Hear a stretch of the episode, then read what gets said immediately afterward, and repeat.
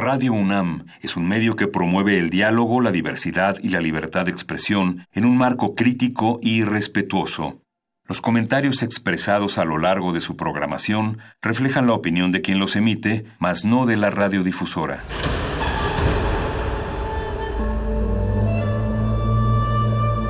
Un templo para la apreciación del ser mediante el sonido. mediante el sonido. Para nosotros. El sol sale durante la noche. Nuestros gritos llevan la mesura del silencio. Y el descontento está lleno de baile y risas. A todo, incluso a nosotros, nos resistimos. La Universidad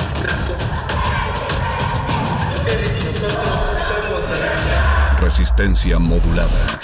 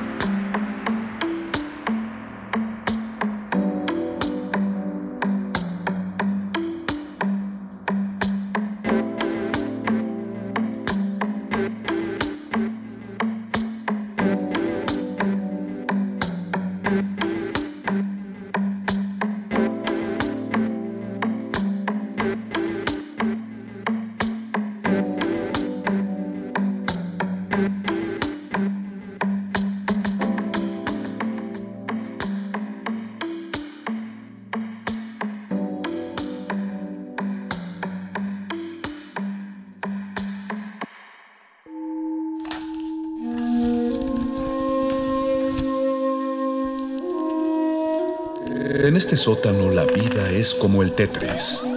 Si haces algo bien, desaparece. Pero tus errores se acumularán hasta hacerte perder. Hay quien dice que la vida solo te da una oportunidad. Aquí, siempre tendremos otra vida. El calabozo de los vírgenes.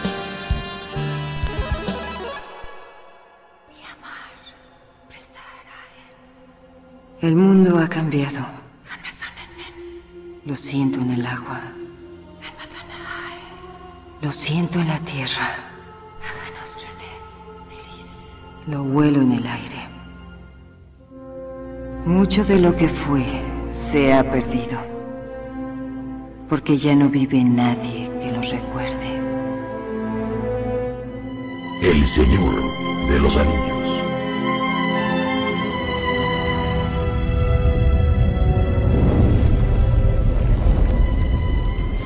Todo comenzó cuando forjaron los grandes anillos. Tres fueron dados a los elfos, los seres inmortales más sabios y hermosos de todos. Siete a los señores enanos, grandes mineros y artesanos de las cámaras de las montañas. Y nueve, nueve anillos fueron entregados a la raza de los hombres, que más que ninguna otra cosa desean poder. Porque dentro de los anillos estaba la fuerza y la voluntad para gobernar a cada raza. Pero todos ellos fueron engañados, porque fue creado otro anillo. En la tierra de Mordor, en el fuego de la montaña del destino, el señor oscuro Sauron forjó en secreto un anillo maestro para controlar a los otros. En este anillo vertió su crueldad, su rencor y su voluntad de dominar a todo ser viviente. Un anillo para gobernarlos a todos.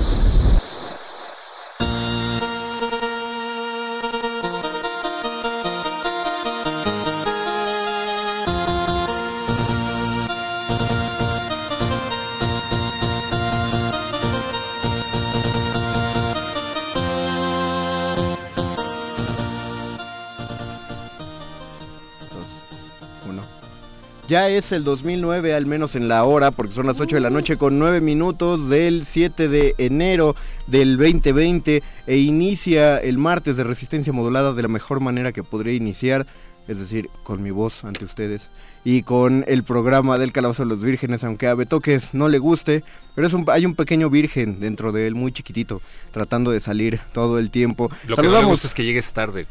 No, no, no, llegamos a tiempo, ¿cuál tarde? Yo también creo que llegamos a tiempo. Ve, ve, ve, que estamos aquí, está sonando todo, todo en tiempo, todo en forma, todo casual. Regresamos al 96.1 de FM y si nos están escuchando sabrán que no nos están escuchando grabados, estamos completamente en vivo y a todo color a través de su FM en Radio UNAM. Saludamos a don Agustín Muli en la operación técnica y a Betoques que ya mencionamos en la producción, Alba Martínez anda allá atrás en la continuidad y otras alegres caras de los resistentes están allá atrás. ¿Quién nos va a recibir en el calabozo en este nuevo año? Está nuestro explorador gráfico, el Gabo Pérez. ¿Qué tal? Feliz de estar de regreso y de tenerlos a todos ustedes a mi lado. ¿Ya nos extrañabas el programa, Gabo? Sí, demasiado. A ti no tanto porque te he visto últimamente. Ah, sí, sí, no. A ti no. A ti no, nada A más. ti no, no.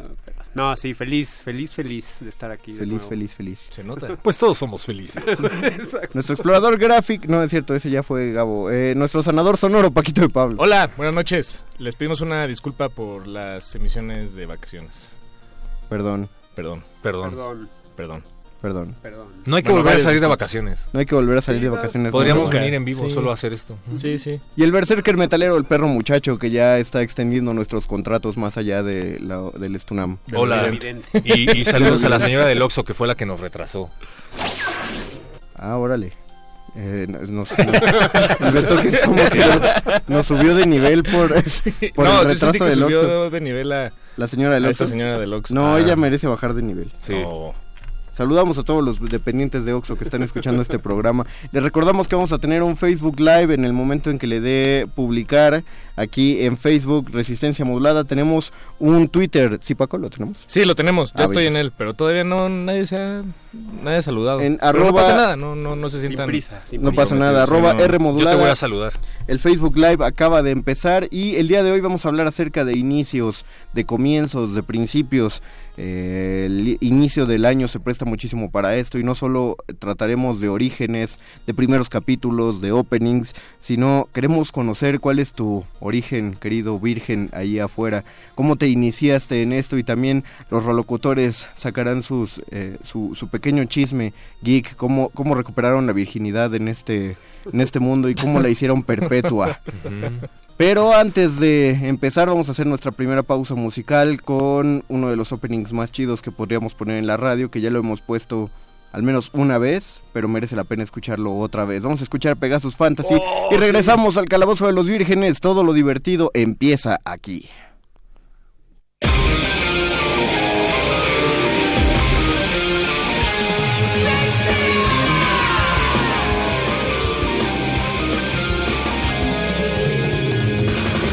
抱きしめた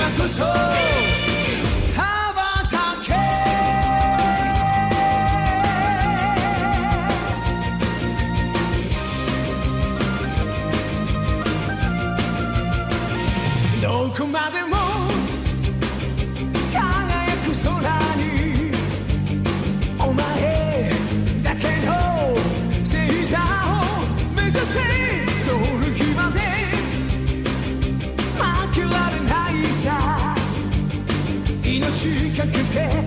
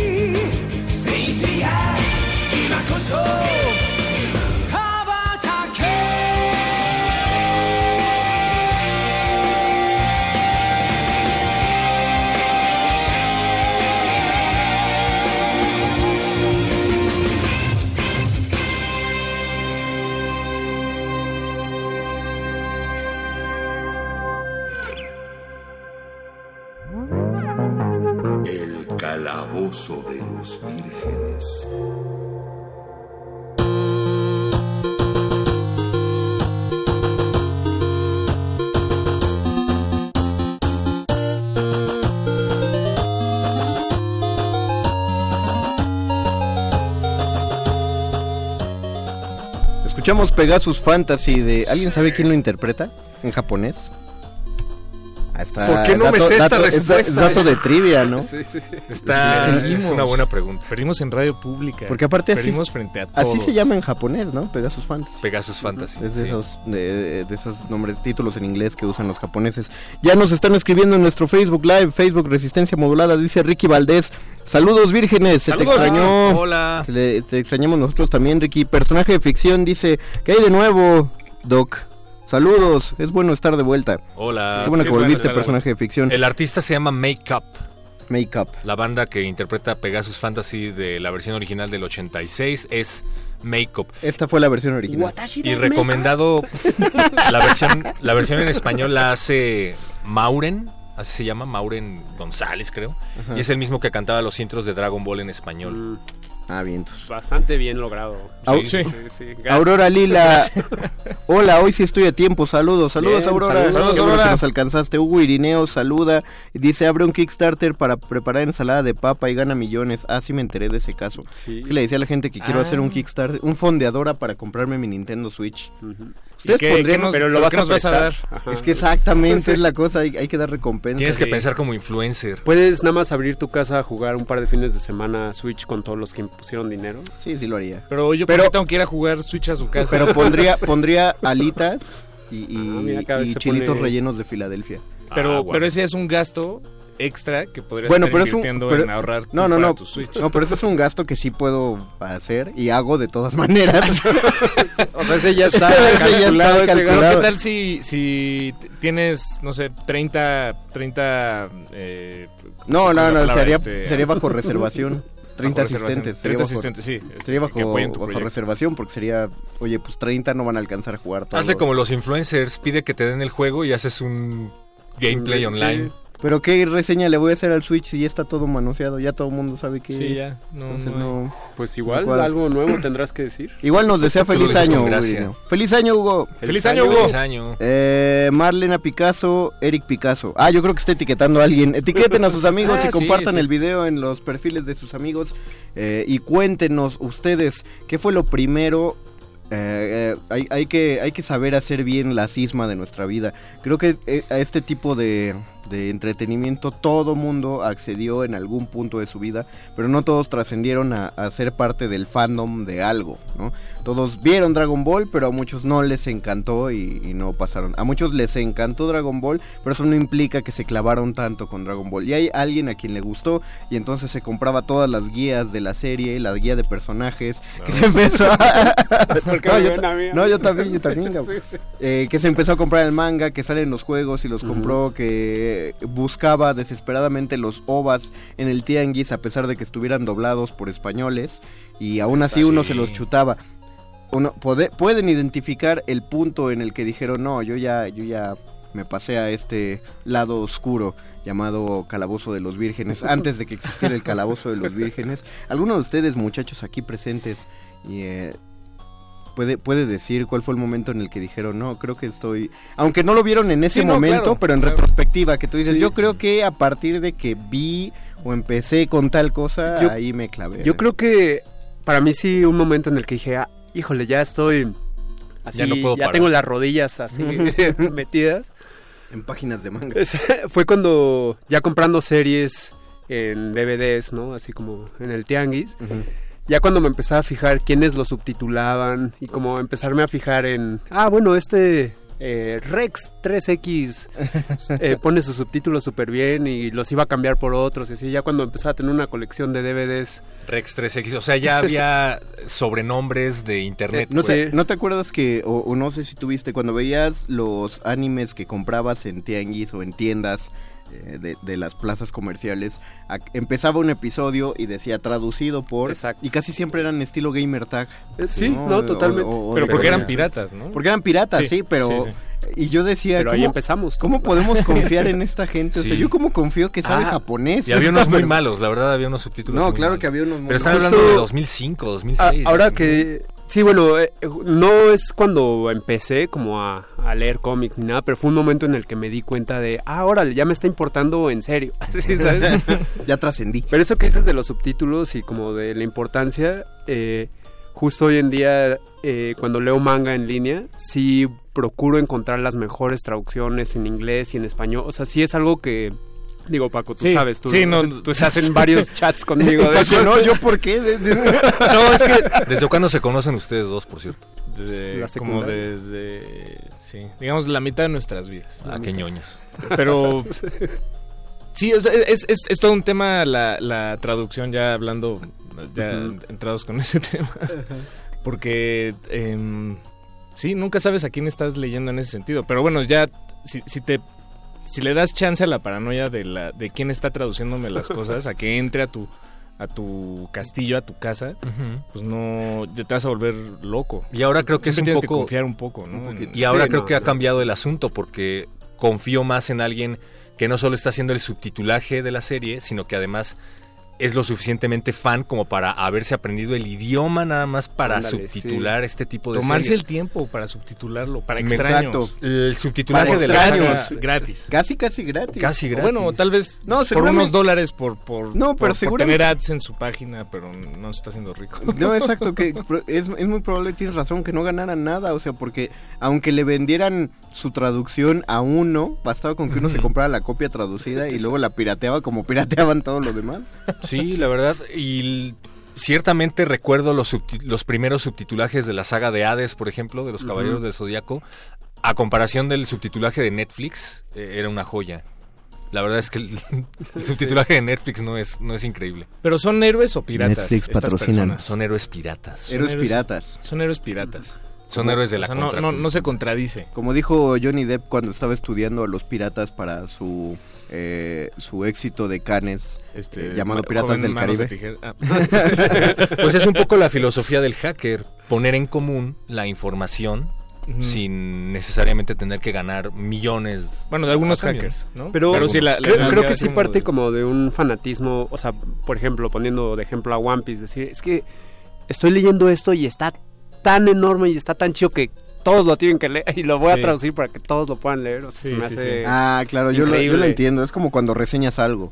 Sobre todo porque que, en esos tiempos luego no tenías con quién hablar de eso mucho, es como, "Ey, ya vieron... Hablabas mucho menos con alguien, te metías a un foro y, y- y tar- aparte tardaban en contestar porque todavía no existían tanto los foros en vivo. Estaban los chats de Star Media. Y quién pero- sabe qué giros podían tomar esos Exactamente. foros. Se ha Hay que tener popularizado, cuidado, amigos. ciertamente se ha popularizado mucho, ahora está en la cultura popular, está en los cines, está en Netflix, pero antes sí se sentía más como una contracultura. O sea, llegabas a la escuela, yo recuerdo llegar a la escuela, Sí, ¿no? y una de dos, o te ponías a hablar de, digo, bienaventurados los que podían hacer ambas cosas, pero o te podías poner a hablar de la Copa del Real Madrid, o te podías poner a platicar acerca del capítulo de Dragon Ball. Yo prefería ponerme a platicar del capítulo de ¿Eras de En el- los no, chicos en- cool o de los que hablaban No, de en el Dragon caso Ball? No, de Dragon no era Ball- cool ser fan del manga. No, no, por eso, o sea, eras uno u otro. Sí, exacto. Veamos lo realista, en el caso de Dragon Ball sí era algo que platicaban todos. Sí, sí, tele sí, abierta, porque horario estelar, pero eh, por ahí ya a finales de la secundaria, principios de la prepa, ya cuando alguien te mencionaba el título de un anime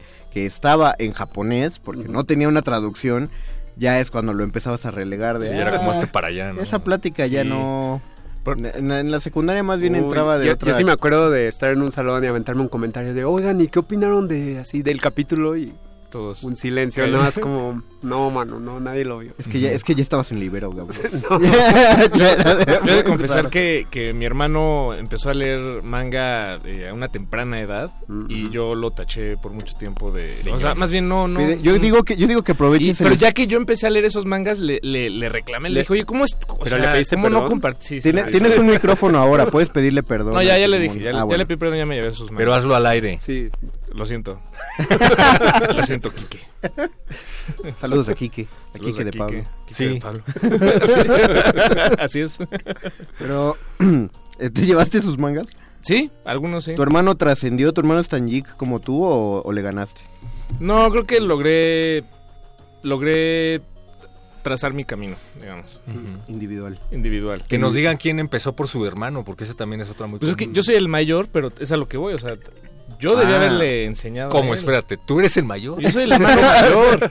Órale. Y él empezó a leerlos muy chiquito, yo estaba ya con la cabeza en otras partes, tratando de aprender canciones de Dream Theater y cosas así. que bueno, es otro tipo de nerd, ahora que de, de ñoñismo, ahora Sí. que lo pienso. Sí, otro tipo Mi de hermano mayor también le entró mucho después al- a los mangas, al anime, a los cómics. Es que los hermanos mayores somos unos idiotas. Hay que reconocerlo. No, no nos Sí. hacen caso. Perdón, Elsa. No, mi hermano no es nada ñoño. ¿Es menor o mayor? Mayor. Ah. Es mayor. Pero él, Eso explica muchas cosas. él sí le metió mucho a la cosa de coleccionismo. Me acuerdo que eh, éramos.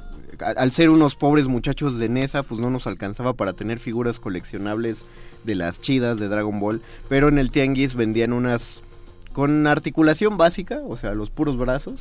Y Así, se- ¿no? así Sí, sí, se sí. quitaba el cabello. de- Esas de eran Goku. chidas, yo también Sí, tenía. estaban chidos, pero pues el problema es que si te compra, de pronto te comprabas a Goku y su traje pues, era verde.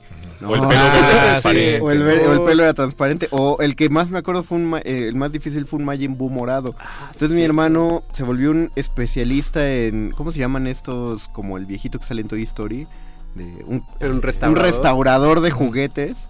Porque se compraba barnices de uñas porque vio que era la pintura que más se asemejaba a la de los eh, pintar bien los muñecos y entonces daba los mezclaba hasta dar con el color exacto del traje de Goku Digo, y y con de barnices. y con barnices, ¿no? Y, y lo mejor fue, feliz. fue cuando logró hacer eh, un amarillo doradoso para el cabello qué de los chido. Super Saiyajin y les pintaba los ojos de verde. Entonces ahí teníamos una repisita. Los juguetes se veían ¿Qué? bastante bien, de Qué hecho. paciencia. Que además el, el naranja de Dragon Ball no es no debe ser nada fácil de, No. de, de recrear. Es como ya el rojo en- de ¿no? Coca-Cola, está patentado. Ah, el de No, Dragon Ball. No, no creo, pero- Órale, si, te hubiera creído. Sí hubiera Déjame, llevado. déjame te cuento que últimamente he descubierto canales de coleccionistas en YouTube y estoy boquiabierto de las cosas que te pueden comprar a, a precios exorbitantes. Por ejemplo, esto que menciona Mario de las figuras pirata, resulta que hay coleccionistas a nivel mundial que compran figuras a nivel mundial porque tienen una red de, de intercambio que valoran más las figuras de acción de Caballeros del Zodíaco, por ejemplo, piratas, que las originales de Bandai, porque son muy raras. Claro. Hay unas que Eran solo de se plástico, ¿no? Bueno, o sea, y de tenían metal, espadas sí. y ¿Al- una algún- combinación ¿Alguno rara de ustedes tuvo los caballeros del zodíaco de gomita? Ah, sí. No, pero- Que venían un set Sí, sí, de sí. ah, Mauricio también, claro. Saludos hasta Xochimilco. Guárdalos. Lo- no, que eran, que eran todos de un solo color, no se movían nada, De- estaban hechos También de había de. Dragon Ball, era de un Sí. molde así plástico rebaboso y vámonos. Pero cuando los mojabas se sentía bien padre porque pues, sí, se estaban, brillaban bien. Un, bien un bonitos. ejemplo, ubican un Hulk cuando se pusieron de moda las figuras stretch. Sí, que lo estirabas. lo Stretch estirabas. Armstrong. Había uno. ¿no? Bueno, salió Salía- con Chabelo. ¿Hulk? O El, el? Hulk, el Hulk que se estiraba como Stretch Ah, Armstrong. sea, Chabelo nos lo estaba vendiendo, digamos. Ah, sí, ese no, es el- no lo sabíamos, no lo sabíamos, pero Chabelo es en realidad un gran vendedor. Claro. Resulta que un Hulk de esos en buen estado te lo pueden llegar a comprar hasta en 15 mil dólares. ¡Wow! Y, y se enteraron de que existía la caja original que creo que fue manufacturada en México gracias al programa de Chabelo. Órale. Cosas así, o sea, guarden sus chácharas. ¿no? No, bueno, es que sí. No, el problema es que muchos muchos se fueron a la basura sin que uno lo pidiera porque limpieza de primavera en la Sí, calle. gracias, abuelito. A todos ya- nos pasó, todos aquí estás- sufrimos eso. No, pasó, sí, yo la verdad no, sí. porque mi mamá sí lo echó todo a un tambo. Se fue cuando quieran llevárselo y ahí lo metió. Y el problema es que nació mi sobrino y le dijimos, ahí está el tambo de juguetes. Entonces, Pum. Sin saber. yo, no, no, y de por sí ya estaban muy mal. O sea, yo, yo rompí una tortuga ninja que era un Rafael astronauta. Uf. Antes de dar Esa serie me encantaba. Antes de sí, saber sí. que esa serie está carísima, Sí, aún sí. sin caja, y yo los tengo los cuatro, pero el Leonardo está roto, el Rafael Mm. está roto, el Donatello también está roto. Pues es que en realidad, bueno, ya digo, ya entrados en el tema de los juguetes. este, sí, un- con que uno vaya al Museo del Juguete, por ejemplo, bueno, así Ah, me pasó sí. a mí, me di cuenta de que los juguetes pues también cuentan una historia, eh, por lo menos desde, desde el diseño, desde las técnicas de manufactura. eh, un, un juguete como una moneda te puede colocar en un contexto y en un momento del tiempo este pues muy específico y de alguna manera pues nos también nos ayudan a, a, a ver el tiempo, ¿no? No, Los y- juguetes, creo. Sí, es Y- un y- retrato de la realidad. Entonces, si es pirata o no, pues no importa. Y eso, eso me gusta el Museo del Juguete, que, que le da Coba a todos. coba a todos. Y lo malo de, los coleccionistas es que, bueno, o sea, está muy padre el querer conservar todo, mantenerlo casi como nuevo, pero últimamente he aprendido el valor que tiene que las cosas se vea, el paso del tiempo que ha tenido en ellos. Entonces, aunque un juguete de una serie muy, muy especial esté roto o esté despintado, eso uno no habría que, que descartar el hecho de que eso demuestra que tiene algún valor. Hay figuras que aumentan ahí. de valor porque se fijan en el diurex que utilizaban para sostener las piezas y ya Sí. ves que se va percudiendo con el paso del tiempo. Se hace amarillo. Muchas veces se fijan en que el diurex se haya puesto amarillento para Órale, corroborar que, tu Imagínate ser, antiguo. ser coleccionista y... Ah, ¿Ya viste ese Durex amarillito? Y no, de- tiene una mosquita. mo- Yuri Carballido. Sí, sí. Feliz año, dice Yuri. Salud, fel- eh, Yuri. Yuri, feliz hola. año. ¿Ya se te perdió el comentario? Sí, Milton Garduño, feliz año nuevo, vírgenes. Feliz año. Mis oídos ya necesitaban escuchar un programa de calidad nerd para saciar mi sed. Bien. Bienvenidos de vuelta. Gracias, Gracias, Milton. gracias. Diana Elguera, saludos. Tomkin Pavo, saludos. La mejor de Hola, las vibras para este año. La mejor de las ¿Tomkin vibras Pavo? también. Tompkins. Pavo. Tomkins Ah, Pavo. Tompkins Pavo. Saludos a Canadá, nos escucha desde Canadá. Uh, Ah, saludos bien. hasta Canadá. Tompkins Tomkin. Turkey. Digo, Turkey. Tomkin Turkey. vamos a, vamos a hacer otra pausa musical. El siguiente intro, eh, opening, perdón, que vamos a escuchar. eh, ah, yo quería decir el nombre completo, pero no me. ya lo perdí. Tetsui non, eh, non tesis. Ok. El El opening de Evangelion. Evangelion. El opening de Evangelion. Lo puedes Regresamos. decir como A Cruel Angel Thesis, que también es... Ah, mira, está. Qué buen dato, perro. Vamos a escuchar el opening de Evangelion. El calabozo de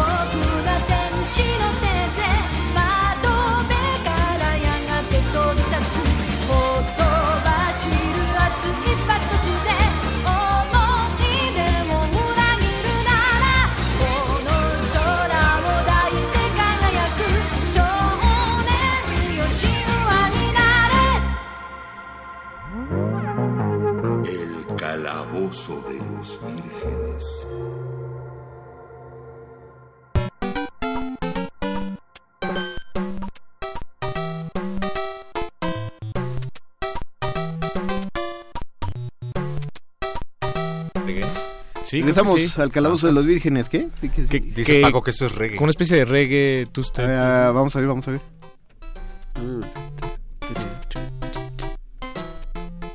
No sé si es un reggae. ¿Tú crees? O sea, es, es rapeable. Porque hay un hay una dupla que se llaman Dwayne and Brando. Desde 2008 me parece. Hacen raps de juegos clásicos. De NES, de Game Boy. Y utilizan las pistas de los juegos. O sea, son grandes raps. Mm. Porque son, aparte son... No, no los ponemos aquí porque su rap más corto es como de 5 minutos. Eh, hay uno de 2 minutos eh, que, Me- que mediocre. No, no es tan disfrutable, es el de Ninja Gaiden. Y este... Oh, oh, pero, lo, pero lo padre es que pónganlos sí, y, y escojan el rap del juego que hayan jugado y si encuentran el video que tiene la letra, véanlo así, es, es para ver y escuchar porque tiene toda la referencia, explica el juego, el rap y aparte utiliza todas las pistas de 8 bits pero transforma... No, es un, es un gran producto y está en Spotify el disco por cierto Mm. que yo traigo. Eh, una cosa que he notado es que no hay, no hay ningún, eh, ninguna canción que te le pueda levantar más el ánimo en la mañana que el tema de Punch Out, el, el juego de boxeo de, de NES. Escúchenlo y ¿Ah, tiene sí? su rap. Sí, te lo voy a poner ahorita que, que terminemos. Ahorita que empiece de retinas. Ahorita que empiece de retinas lo Nos ponemos ponemos aquí un poco de música de una hora.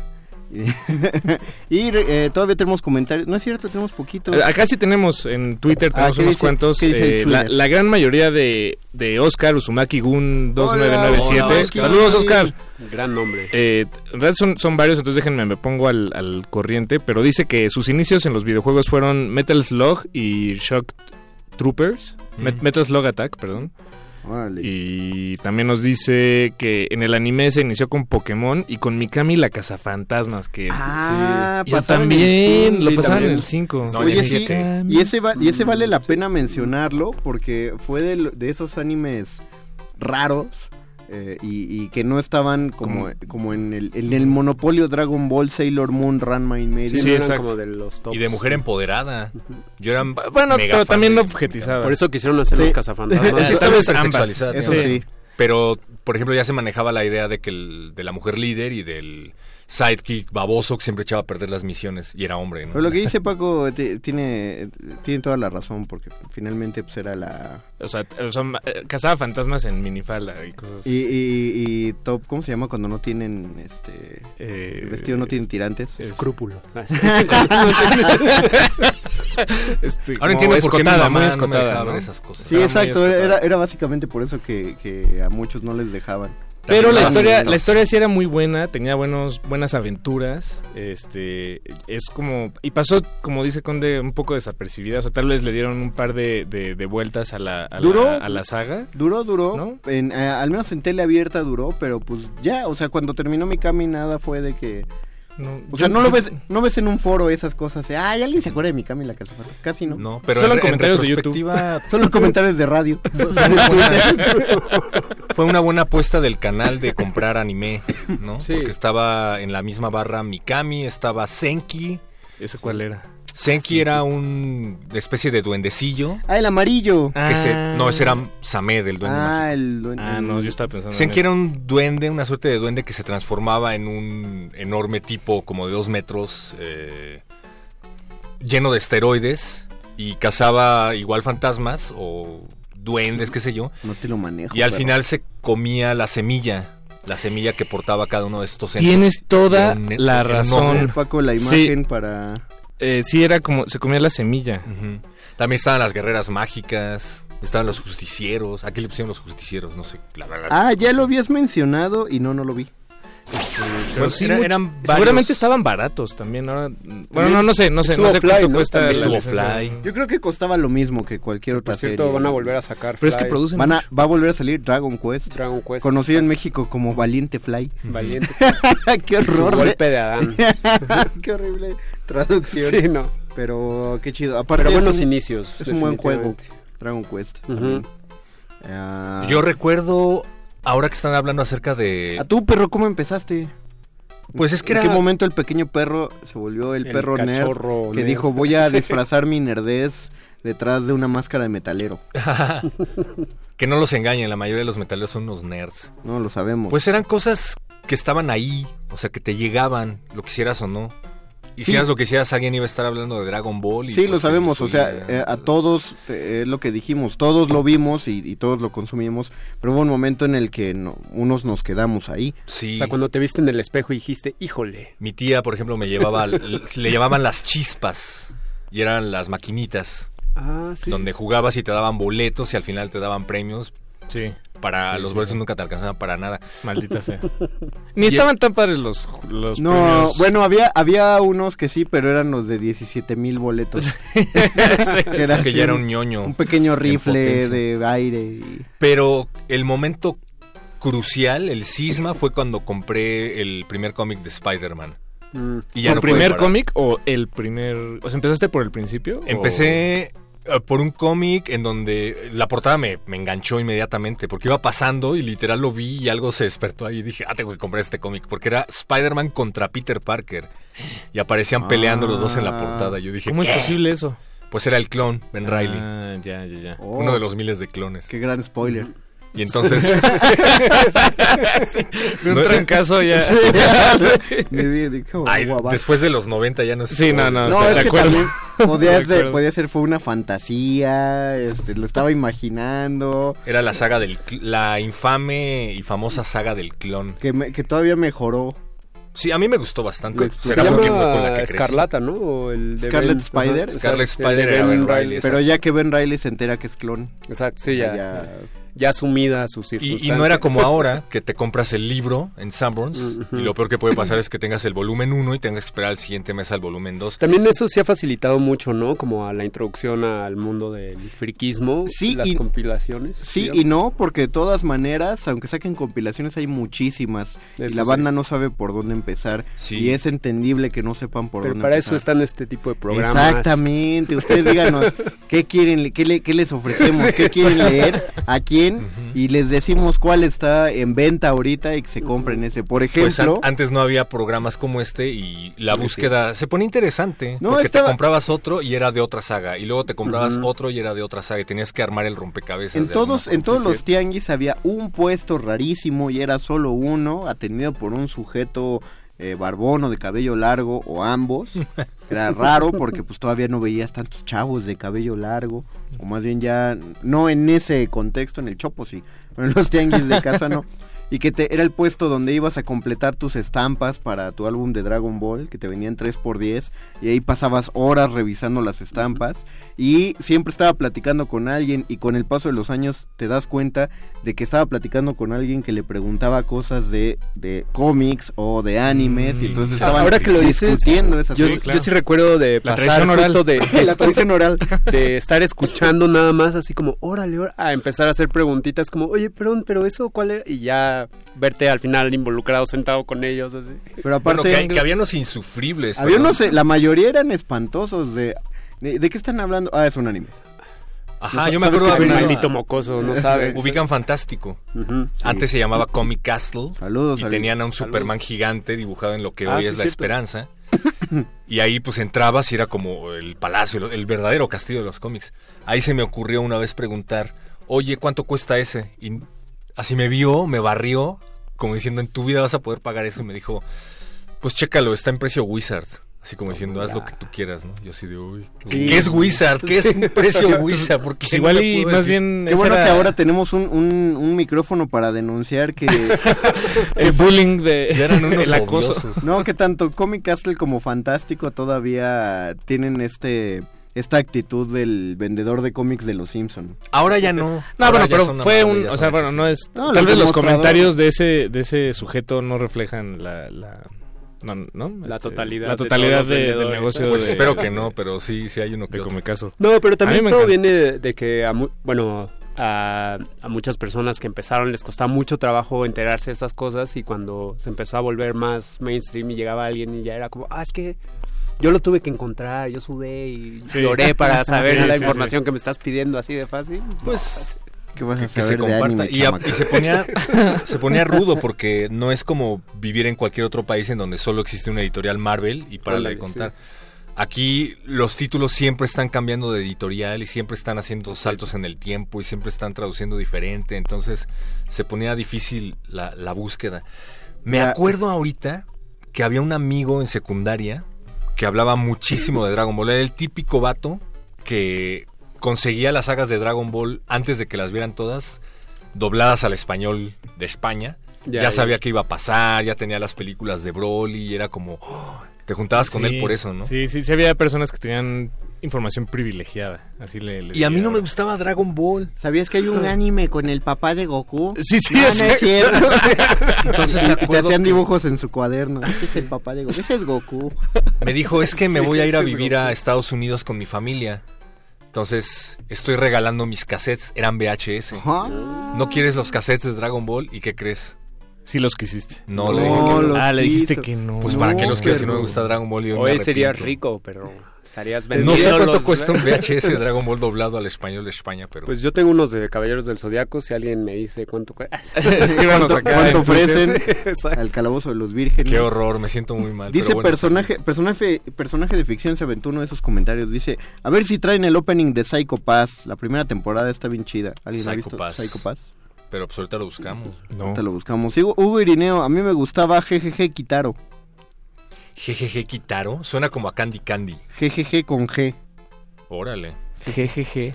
No Órale, sé si no- se no está riendo conozco. o así se llama. Me suena muchísimo, pero como que no lo logro ubicar en mi, mi- en mi Gerardo. Gerardo Cortés, hola, buena noche, Buena noche. amigo. GGG Eh, no Kitaro, sí, sí. Así se a llama, ver. una serie de manga japonesa de 1959. Órale. A ver, a ver, a ver. Dice, ¿en cuánto está un favor de usted? Me está pasando las noticias, la guerra del país es la culpa, entonación. Así dice tal cual el Así mensaje. dice el mensaje. Ah, ciérralo, es de la CIA. Y alguien le dio like.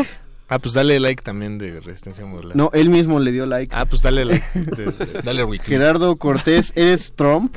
Donald Trump, ¿quieres preguntarnos algo? ¿Quieres ¿Te jugar? imaginas qué leerá Trump? ¿Qué le era? O sea, ¿qué tan ñoño? ¿Qué anime ¿Hasta dónde llega Trump? su ñoñez? ¿Qué anime vería Trump? No, él no es ñoño. Si fuera ñoño sería un poco más feliz. Sí, Sí. cierto. Sí, no, o no, o no, pero no se pelearía por ahí. No, yo creo que... Le diría algo así como El anime está retas, lleno de esperanza. unas retas de. Age of Empires. También de lo, del, del opuesto, yo creo. Sí, pero siempre, bueno, creo yo que así siempre hay un, un núcleo hermoso. ¿De qué? Del anime, o sea, del positivismo del anime. Ah, pero también sí, hay sí. mucho negativismo. Positivismo es otra cosa. Vamos a hacer otra brevísima pausa musical porque este tiene que sonar a la de sí, a la de ya, porque es el inicio de muchos. Es el opening de Dragon Ball, pero no es el opening de Dragon Ball GT, no es el Shala Shala de Dragon Ball Z, no es esa infame canción que fue como por la segunda temporada de Dragon Ball Z. No, no amigos, no. Escúchenlo. Recuerden cómo eran sus dedos llenos de polvito de chetos. Ustedes a las 5 de la tarde, acabando su tarea, sin mayor preocupaciones por el SAT. Escuchen.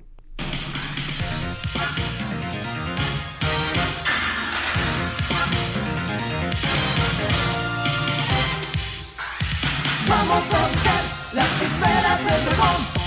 Es el secreto más estremecedor. Vamos a atrapar esferas del dragón. Un milagro increíble se esconde ahí. La fantástica aventura va a empezar. Es que el mundo es una gran isla del tesoro. Un amor late ardiente en mi pecho hoy. Son tan diversos los sueños de cada quien. En algún lugar de la tierra brillan para mí. Vamos muchachos, vamos a luchar contra los temibles monstruos a pelear. En la nube voladora vamos hoy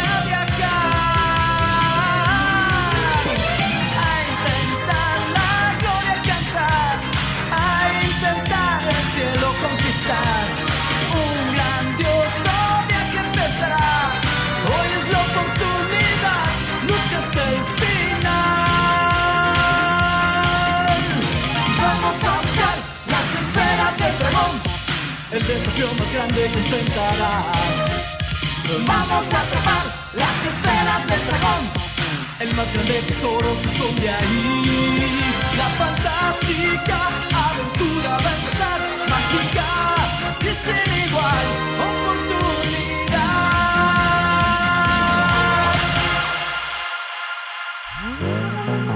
El calabozo de los vírgenes.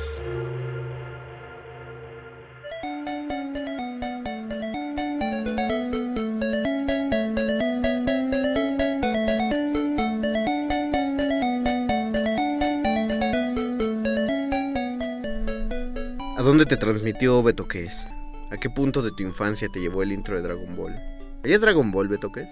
Estoy hablando a nuestro productor. Betoques no veía Dragon Ball. Una vez me preguntó que si Krillin podía hacer la teletransportación. Nunca se me va a olvidar. Mira cómo se cambian los papeles. Ahora nosotros nos podemos burlar de. Mírenlo. no Dragon Ball. Exacto. No, Mírenlo y señálenlo. Bueno, ¿y qué hacías? O sea, ¿es en serio, ¿no? Sin sonar despectivo. Ah, ¿qué- ¿Beto? qué Jugaba me- ah, jugaba Mega Man X, bueno, unas por otras. Sí, sí. Y bueno, y sé que él eh, no veía Dragon Ball, pero sí veía los Looney Tunes, que yo creo que eh, Está no, eh, no, no es tiempo el- desperdiciado. El fin de semana encontré, y no lo compré porque todavía lo estoy dudando, en Metro, en el tianguis que se pone en Metro Hidalgo. Saludos a todos los ñoños que Rock se Show. allá. Que de hecho, a- a- el tianguis de hecho de afuera del Rock Show, y una vez me encontré ahí uno de nuestros radioescuchas. Y ya nos saludamos, bien chido. Voy a volver Ah, a- qué chido. a visitarlo. Este, encontré el juego de Super Nintendo de los Looney Tunes. ¿Alguno de ustedes lo llevó Sí. a jugar? Sí. Buenísimo, Sí, el buenísimo. maldito- de los ah sí cierto de los Tiny Toons porque pero Ah, también encontré el de los Looney Tunes pero de NES el cumpleaños de Box Bunny Órale. ese ese juego está muy caro bueno caro en estándares NES el cartucho está en 450 y es caro si piensas que un NES ya lo consigues en 500 pesos o sea que un cartucho te, va- te valga lo mismo que una consola, dice algo. Porque es un juego muy difícil. eh, la trama es la, la trama es simpática. eh, to- todos los personajes de los Looney Tunes se ponen en contra de Box Bunny y no quieren que llegue a una fiesta de cumpleaños. Guau. Y este, pero pues todo, cada uno de los niveles es una caricatura de, de cada uno de los personajes, entonces, y ellos son los jefes y te van poniendo las trampas y tú peleas con un mazo gigante. Está, está muy padre ese juego, pero es, es difícil de conseguir y el de los Tiny Toons también es bueno, pero ese sí no me acuerdo por qué tenía tantos minijuegos. La- las misiones eran como de minijuegos, pero tenías Como que- Mario Party. Es que de- casi siempre lo confundo con el de Animaniacs. Que la trama de sí, Animaniacs de sí. Super Nintendo estaba padre porque se había perdido todo un libreto y tú tenías que irte por todos los estudios Warner. Entonces los niveles eran diferentes películas y cuando acababas un nivel recuperabas una hoja de libreto. Pero estaba padre porque un nivel era tipo Terminator, otro tipo Indiana Jones, otro como E.T. eh, Fíjate, esos eran los precursores de las series que hoy transmitirían sin ningún problema en Adult Swim, ¿no? Sí. Porque no eran Sí, ni muy Animaniacs. O sea, eran Ajá. caricaturas, pero hacían chistes que únicamente hubiera comprendido un adulto o un adolescente que hubiera visto estas otras películas, ¿no? Por como ejemplo, el chiste de la enfermera. el chiste de la enfermera Ese- ¿El de Animaniacs? Sí. de Animaniacs. Ojalá estrenen una nueva temporada para todos los viejos Estaría chidísimo. sí. que veíamos esa serie. Pero sí, Adult Swim lo ha hecho muy bien. La verdad, a mí me gusta bastante. Dice Wirineo, vamos a buscar las bolas del dragón. Las bolas del dragón. Andrea de Adame, ¿a quién de ustedes le gusta Harry Potter que anda ahí el libro 1? A mí. A mí también. Este es mi. Aparte fue un, un regalo eh, casi obligado. Me lo prestó una tía. Me dijo, léelo, pero después me dijo, quédatelo porque a ella no le gustó. Entonces me dijo, léelo porque dijo, igual y a ti te hace bien. Y me acabé comprando todos los demás. ¿Cuántos y- son? Son siete. Siete. Pero estas están padre porque son todavía de cuando Salamandra y bueno, Océano le ponía su sellito dorado al libro. Y ya, ya, y esto es que... que Esas será, ediciones son muy padres. Yo también empecé con las de Salamanca. eh, del 97, es- es del 2000. Primera es... Ve, para el 2000 esto ya era decimoprimera edición. Órale. Órale. Y, y, toda, y apenas iba saliendo la película. Es que en, En realidad español. estuvo ya publicado un, rat, un rato antes Sí. de, de volverse hiperfamoso. Sí, pero el- en inglés. fenómeno. Eh, Sí. En inglés, en, en español, Sí, quién sí. sabe. De hecho, hasta si lo volteas, aquí te dice de la serie Harry Potter y dice que la serie llega hasta el cáliz de fuego. O sea, hasta el cuarto Mm, libro. hasta el cuarto, porque todavía no, estaban escritos. no había escrito ni el quinto Es ni verdad. el sexto. A mí me pasa, cu- cuando veo la- los libros de Harry Potter, me, me pasa algo similar a cuando veo una bolsa de, de chips. Como que salivo un poquito. Se me Ah, sí. Es que es, es una, es muy divertida. Pero Y luego te no, acuerdas de que engordan. ¿o Como cuando ves una, bo- una, una bolsa de pizzerolas. Luego me acuerdo que estoy pagando Netflix y que no tengo tiempo que perder. Para- como para leer libros. Otra vez. ¿Qué dice el, el Twitter, Paco? El Twitter dice, nos escribe Tlaculillo Noctivago. Hola, Hola, Tlaculillo. Tlaculillo Hola. Noctivago. Lo, lo dije mal, pero Tlacuilo. Tlacuilo, ¿cómo estás? Soy mejor Tlaculillo. pero dice, ¿pero qué estoy oyendo? Ya que han de poner rolas de anime, podrían poner el intro original de Macros en japonés. Saludos y un emoji de aguacate. Ah, un emoji de agua. Estaría bueno, ¿eh?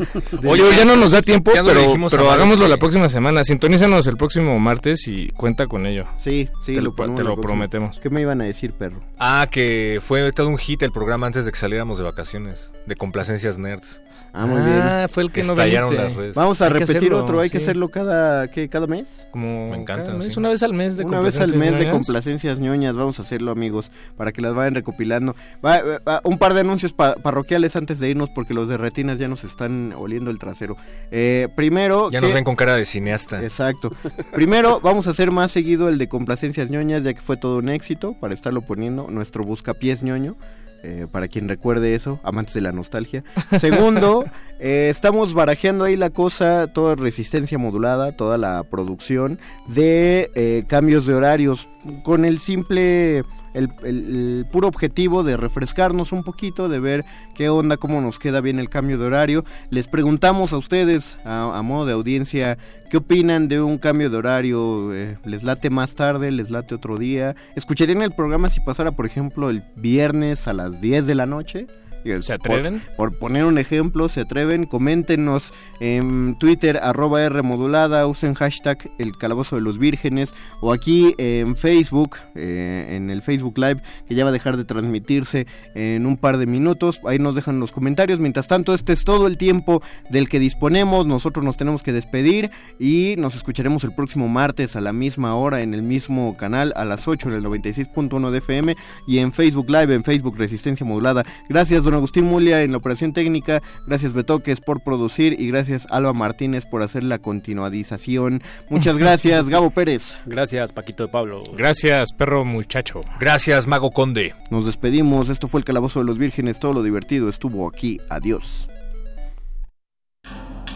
Nadie termina un juego siendo la misma persona que solía ser.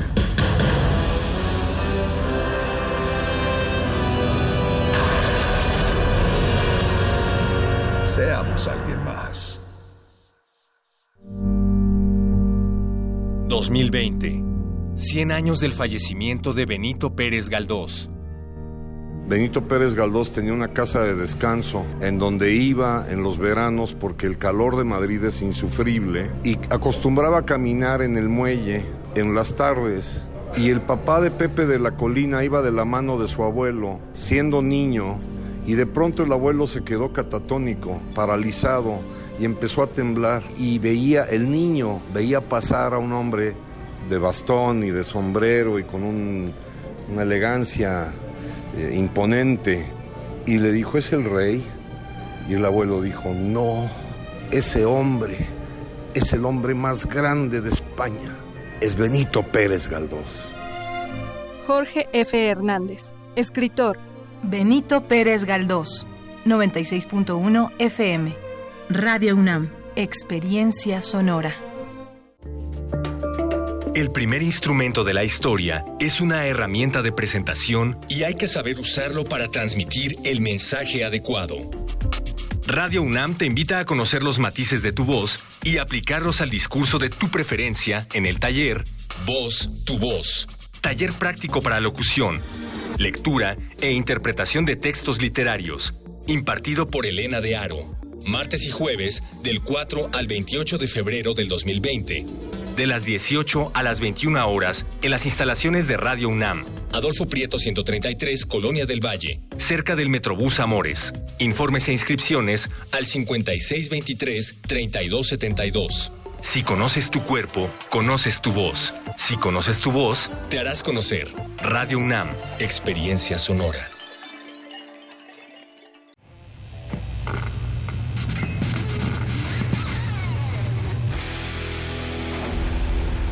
¿Recuerdas esta música?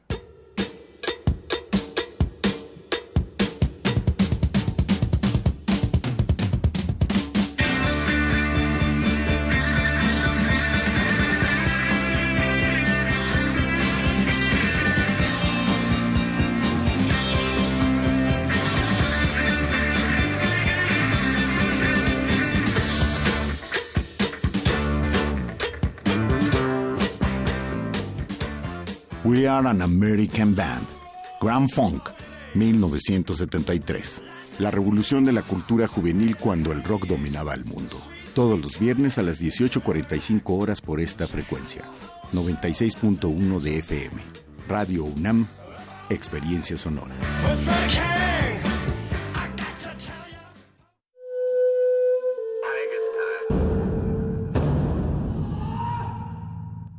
Dos momentos excelentes para ver una película.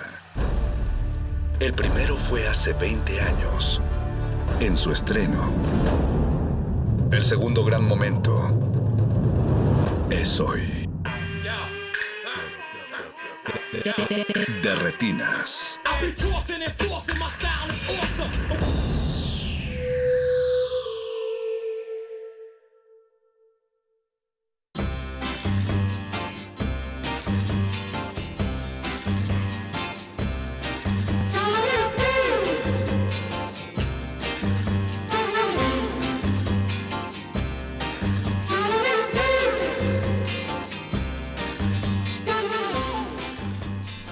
Bienvenidos a su cabina cinematográfica, esto es de Retinas.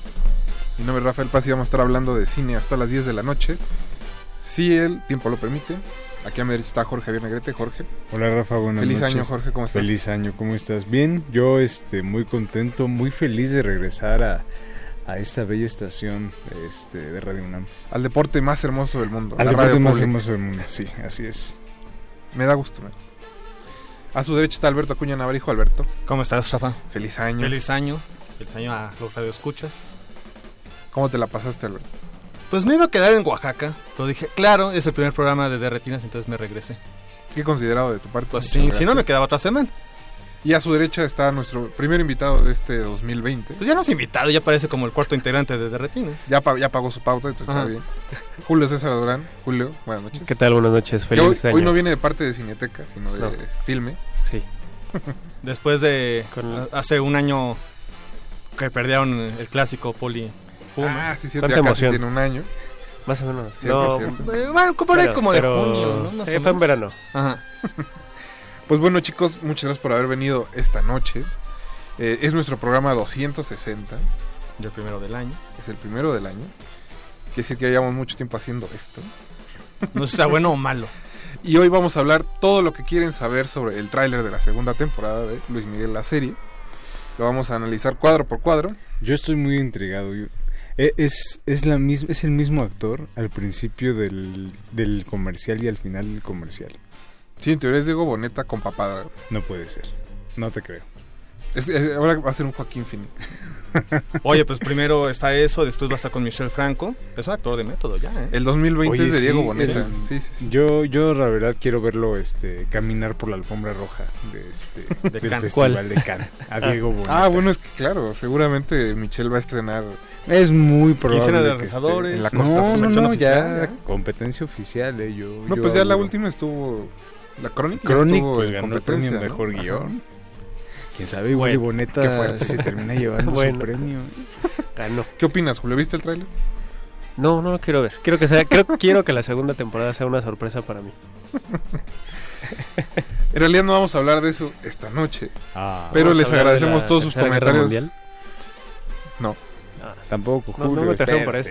Bueno, puede ser películas para ver durante la Tercera Guerra Mundial. unas de Abasca, quiero. Están Ahora que este, se tengan que encerrar cada quien en su búnker. Pues para que se lleven ahí sus DVDs, sus torrents. ¿Tú qué te llevarías, Jorge? Híjole, no sé. Este, seguramente mi, este, mi colección de discos de Roberto Carlos sería lo primero. De grandes éxitos. de grandes éxitos. Te los vas a pelear con Ricardo Pineda. lo cual me da mucho gusto. Porque, Sí. Saludos Eh. Antes de seguir avanzando, muchas gracias esta noche a don Agustín Mulia que está en los controles, Alba Martínez en continuidad y Mauricio Orduña en la producción. ¿O dice eso? Creo que le falló el efecto a Mauricio. Pero bueno, Está en el efecto celular. está Mauricio en, en la computadora. Ah, ahí está. Y chicos, pues vamos a hablar en realidad de la- nuestras películas favoritas mexicanas de los últimos 10 años, porque cambiamos de década, aunque la RAE diga lo contrario. Y imagino que por ahí alguien nos va a escuchar y va a decir, es que la década todavía no termina. Bueno, pongan un recordatorio y dentro de un año nos mandan un tweet con sus películas favoritas de la década. O escuchan el programa de este Graban el año. programa dentro y lo, año. y lo escuchan Ujú. el otro año. No hay ningún problema. Recuerden que estamos en Twitter como arroba R modulada y en Facebook como Resistencia Modulada. Cuéntenos cuáles fueron las películas que más disfrutaron del cine mexicano en los últimos 10 años. Se vale poner de todo como lo como lo probó Praxedis Razo, que todavía no llega a esta cabina. Yo creo que está recordando por ejemplo lo del clásico. Dijo, no, me voy a quemar otra vez. Y bueno, si quieren ir más o menos checando qué pusimos cada uno de nosotros, están ya todas las listas en Twitter para que las comenten, nos critiquen y empiecen eh, ahora sí que los tomatazos. no, esos son otros. Bueno, Alberto era ahí. También era perdón, pauta. perdón. Hay una pauta, sí. Y pues bueno, vamos a escuchar un poco de música antes de empezar eh, pues a comentar las películas. Vamos a poner algo que no está en ninguna película mexicana de las que seleccionamos, pero está bonito para agarrar ritmo. Además, así como con cierto caché, cierto ritmo. para mover la cintura. Es Estrelar de Marcos Valle. Y pues escuchemos y regresamos a derretir. Venga.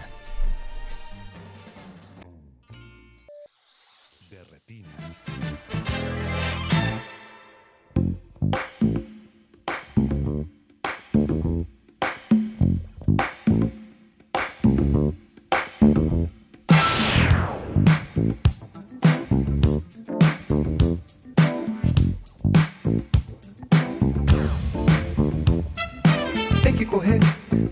suar, tem que malhar.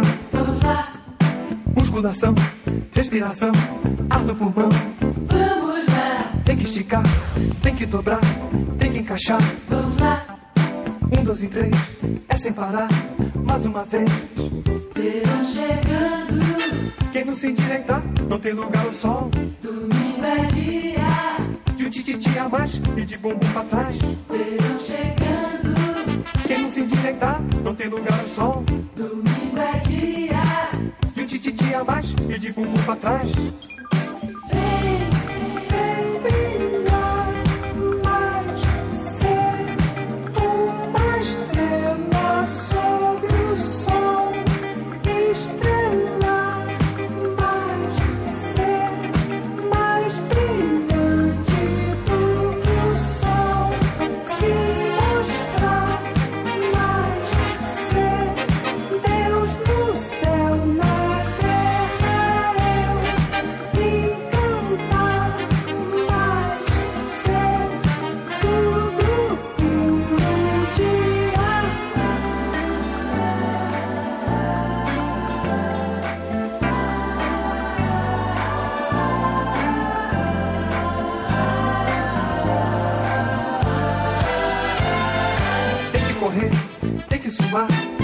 Malhar. Vamos lá. Musculação, respiração, ar no pulmão. Vamos lá. Tem que esticar, tem que dobrar, tem que encaixar. Vamos lá. Um, dois e três, é sem parar. Mais uma vez. Verão chegando. Quem não se endireitar, não tem lugar ao sol. Domingo é dia. De um tititi a mais e de bumbum pra trás. Verão chegando. Se endireitar, não tem lugar ao sol. Domingo é dia. De um tititi a mais e de bumbum pra trás.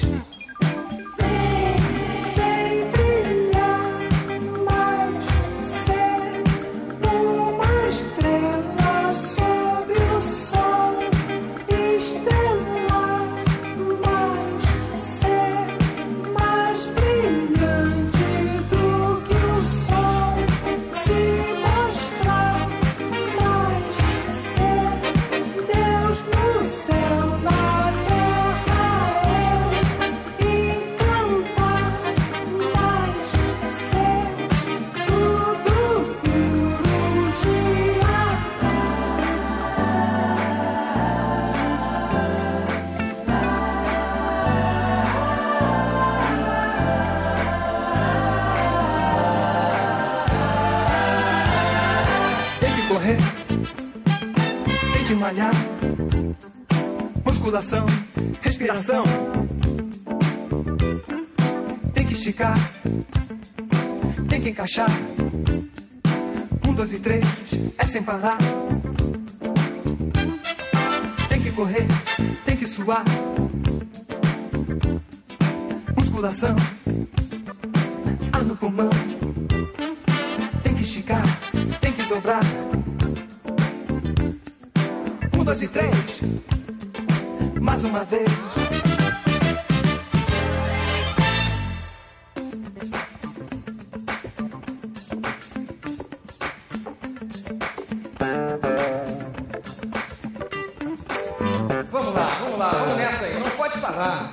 Todo mundo junto, ritmo.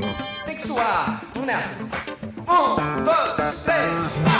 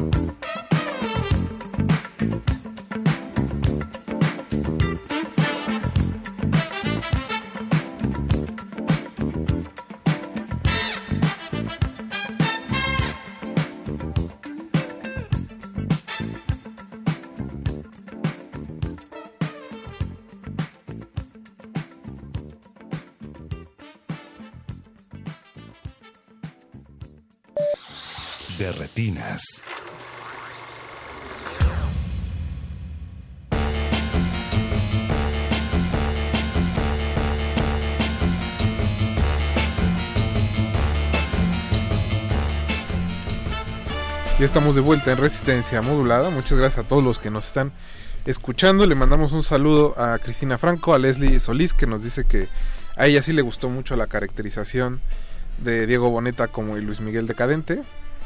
Cada quien, ¿no? cada quien. Aquí Yo, respetamos. yo, yo, yo diferiría porque siento que esa papada sí se notaba el maquillaje. Sí se nota falsón. Sí, yo sí vi el, este, el bultito ahí de papel higiénico nada más, este, como- ¿No, lo podían engordar de verdad? Yo creo que por los anuncios que hace es complicado. De- de Digo, que se arriesgue, agua. que se No, porque arriesgue. además Fíjate es- cómo van a agua. agua. Sí, sí, sí, entonces está complicado.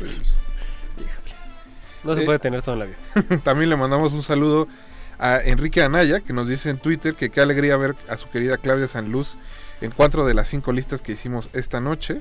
Sobre todo porque Negrete se acordó de la segunda película de Claudia, Que me gusta más que la primera. que pasó un poco ahí medio escondida en, en- en Morelia, si no me equivoco. Sí, así es. A la fecha, como que después de que estuvo su estreno, pues ni en DVD, ni en Netflix, ni en nada, ¿verdad? No, está complicado. No, Se quedó es- en el limbo, la caja vacía. También le mandamos un saludo a David García, que ya está ahí del otro lado de la bocina. Y por aquí teníamos. Ah, Arispe Alejandro. Dice que, como que pusimos museo. ¿Qué pasó ahí, Jorge? Perdón. Al parecer tu lista está causando furor. Pues desde que te la mandé ya estabas enojado. Entonces imagínense cómo está la cosa. Y nos pregunta que por qué no pusimos vuelven y sueño en otro idioma. Ah, vuelven ¿Cómo es una, vuelven? Bueno, es una vuelven no me pregunta gusta. complicada. Esa es una pregunta Pero creo que a nadie en esta cabina le gusta vuelven. Yo, yo quiero Yo lanzar una por- pregunta, ¿por qué les gusta? Sí, justo, Yo es no la entiendo. misma pregunta. Pues Arispe Alejandro, si nos estás escuchando, por favor. Sigo diciendo que si no tuviera el lado fantástico, sería una película más de- del mismo tema. Yo digo que si no lo hubiera padrinado Stephen King, nadie se habría acordado, pero Del bueno, Toro, cada ¿no? quien. Y del también el, el joven del toro. Sí, y, y en- eh, obviamente en, en el extranjero pegó por la eh, razón este, al revés, ¿no? Obviamente una película en torno al narco, en torno al crimen organizado. Con ese toque fantástico. El toque fantástico. Digo, creo que en todo caso lo más... eh, lo, lo más interesante será ver ahora con toda la atención mediática y con todos los recursos que tiene, con, con los que ya dispone Isa López, eh, ver realmente qué es lo que va a hacer ahora. ¿no? Que tampoco han sido pocos en su carrera. No. No hace películas chiquitas, pues. No, Y- no, no, digo, todo mal.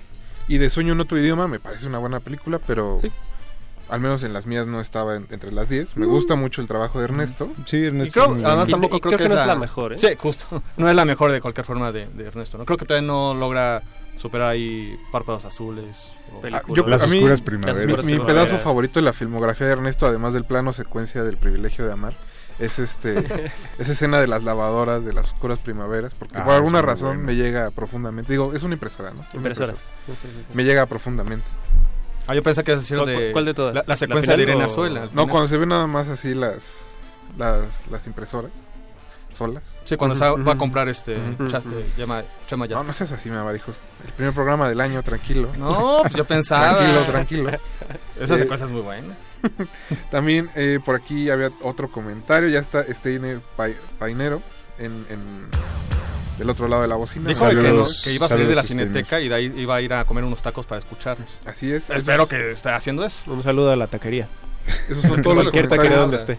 Ojalá hayan puesto el programa en la taquería y nadie sea que sí. Que se eche unos a nuestro honor, nuestro querido Steiner. Porque pues creo que chicos corresponde empezar con lo que apuntaba Enrique en su tweet. Todos pusimos, casi todos en su lista a, a Claudia Sanluz. Eso la convierte en la cineasta de la década. Pues es que somos unos cursis, ¿no? no, y me gusta mucho la película. El único pero- que no la puso fue Praxedis. Que él puso, Porque no se aceptan devoluciones, aquí vamos a esperar a que llegue Praxedis a que nos explique. defienda su Que punto. justifique. Pero bueno, fuera de eso, pues sobre todo tú, Jorge, que elegiste quizá la película como sorpresa, digamos, porque no es Los Insólitos Peces Gato, que fue la película que pusimos Julio, Alberto y yo. Entonces, pues no sé qué, qué le encuentras ahí que decidiste poner la caja vacía. Eh, la caja vacía creo que es, este, justo como decía Julio, una película que eh, creo que traía mucho el, eh, justo el peso del éxito de los insólitos peces gato. Y sabemos muchas veces que el momento el momento en el que las películas se estrenan hay muchos factores que de alguna u otra forma nublan mucho como la percepción de las mismas. Entonces creo que justo había como todas estas expectativas generadas alrededor de la siguiente película de Claudia después del abrumador éxito de Los insólitos peces gato que es una película que también es este es buena a mí este me gusta pero yo encontré como temas mucho más eh, maduros y mucho más estimulantes en la en la caja vacía además como de una propuesta plástica mucho mucho más eh, refinada Eh, me interesa mucho ver su nueva película que creo que va a estrenar este, este año o este ya cuando menos está como en fases este, Finales. finales de, este, de producción Eh, pero justo en la caja vacía creo que eh, hay un y creo que en muchos sentidos es una película no sé quizá me, me da la impresión de que es una película más personal para Claudia incluso que los insólitos peces Ujú. gato que de hecho es allá por las este, muchas entrevistas y Q&As que hubo posteriores a la función sabemos que fue este pues una una, mm, una experiencia catártica no para ella Y ustedes dos chicos, Julio y Alberto, ¿por qué eligieron precisamente Los Insólitos Peces Gato? Este, mm, rápido, este, un poco, bueno, en general mi lista la hice un poquito pensando en, en, en la obra del director y aledaños, ¿no? Como un poquito, eh, en el caso de, de Claudia Sanluce, este, me gusta precisamente que es una película muy visceral y, y esto creo que se refleja en general en su obra, incluyendo lo que hace no detrás de la cámara, por ejemplo, este Ayúdame a pasar la noche, que escribe el guion, y donde le gusta jugar un poquito con el melodrama, con la comedia, con la tragedia, o sea, como que, como que equilibra muy bien esos tres aspectos. Creo que los equilibra muy bien en, Que han sido en como Los Insólitos. aspectos de- que siempre ha tenido el cine mexicano, ¿no? Digamos, en Sí. sus venas más populares. Sí, sí, sí, sí. Lo que me gusta es que ella creo que sí le imprime un estilo propio justo, no está rehaciendo el cine de oro, ¿no? O sea, no, no es anacrónico su cine, ¿no? Sí es, sí me parece bastante relevante, bastante eficiente sobre todo, y, y esto, ¿no? O sea, sí te puede hacer reír y al final te, te mete este trancazo, ¿no? Para que llores. Eh, pero bien, o sea, se me hace honesto, pues, no, no se me hace, este... No, no, no son fuegos artificiales, pues, ¿no? no nunca de hecho es muy incluyendo la caja vacía, sí. sí sí sí. Creo que además de las películas mismas, podemos también a, a partir de estas listas ver pues obviamente las temáticas y preocupaciones de los cineastas en esta década. Y una presente fue pues hablar de ellos mismos, ¿no? Sus sus dramas, este, sus vidas. Y creo que dentro de eso pues el- la- la- eh, los historias pues es gato pues justamente es como muy honesta en, en ese aspecto hablar de una experiencia personal, este encuentro que tiene la directora con una mujer eh, enferma terminal de, SIDA y después esa manera como se encuentra con la familia de ella, en fin. Eh, y tan es así que creo que la honestidad también es de que nos, nos enteramos de, de lo personal hasta justamente después de las, los Q&A, las entrevistas. O sea, no es algo forzado, que das claro, se está refiriendo a ella misma. Y no, y no muchas la vendían así. ¿no? ¿Dónde? Y no la vendían así. Sí, nunca la No, vendieron nunca así. se vendió así. De hecho, curiosamente la vendían como si fuera este Little Miss Sunshine. Algo así, ajá. Por, Sí, el, que- por el bochito este que de hecho ella renegó mucho de, de, la, de- de de esa la comparación. de marketing, sí. Este, pero sí creo que dentro de todo eh, lo hace bien. Y también otro de los temas, pues obviamente es la familia, los nuevos modelos eh, familiares, que bueno, finalmente también es un tema muy recurrente en el cine mexicano también desde la misma época de oro. Eh, y aquí también lo, pues, lo transforma un poco. Y creo que también justo hace un programa doble con Ayúdame a pasar la noche, que es otra familia entre disfuncional, pero al mismo tiempo es una familia muy contemporánea, ¿no? Entonces sí creo que eh, pues ese es el motivo por el que incluí este los insólitos, insólitos peces gato, también el hecho de esa mezcla de, de géneros, inclusive cuando parece que hay un va a haber una tragedia, por ejemplo, sin bueno, por cierto ya mucha gente la vio, el momento que una de las eh, hijas intenta suicidarse por enésima ocasión Ujú. este de manera fallida, pues parecería que hay un va a haber eh, la explosión del melodrama y de repente es una manera tan sutil, tan calmada, eh, una manera tan precisa de pues darle la vuelta a ese melodrama. Entonces creo que eso ocurre durante toda la, la película. Creo que ese es el- uno de los motivos por los que la, la incluí. No la puse como en una posición en particular, Ajá. pero pues cre- sí creo que... eh, y eso pues obviamente conecta también pues, con la caja vacía también. Los, digo, si, no- si bien no la incluí, pero pues sí, eh, coincido de que pues también es una película muy visceral, muy personal de, de Claudia. ¿no? Y, y quería rescatar justo algo que, que acaba de decir este Alberto, perdón, que es eh, que, que la película justo habla de la familia mexicana desde ese mini estrato que se está ahí perdiendo, que no es clase, que no es clase baja, tampoco es clase media, no, bueno, es la clase trabajadora que se le pone muy poca atención de repente en el cine mexicano porque siempre es niños ricos hablando de los pobres o niños ricos hablando de, de los ricos, de ellos mismos. Y acá no, acá sí es un poco, eh, eh, está en ese inter.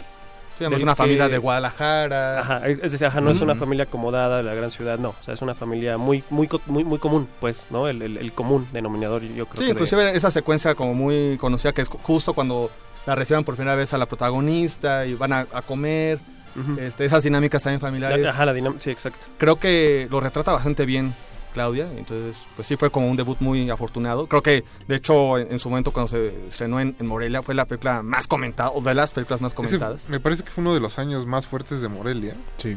Porque estuvo justo Los Insólitos Peces Gato, estuvo Workers, que fue la que ganó ese año la competencia.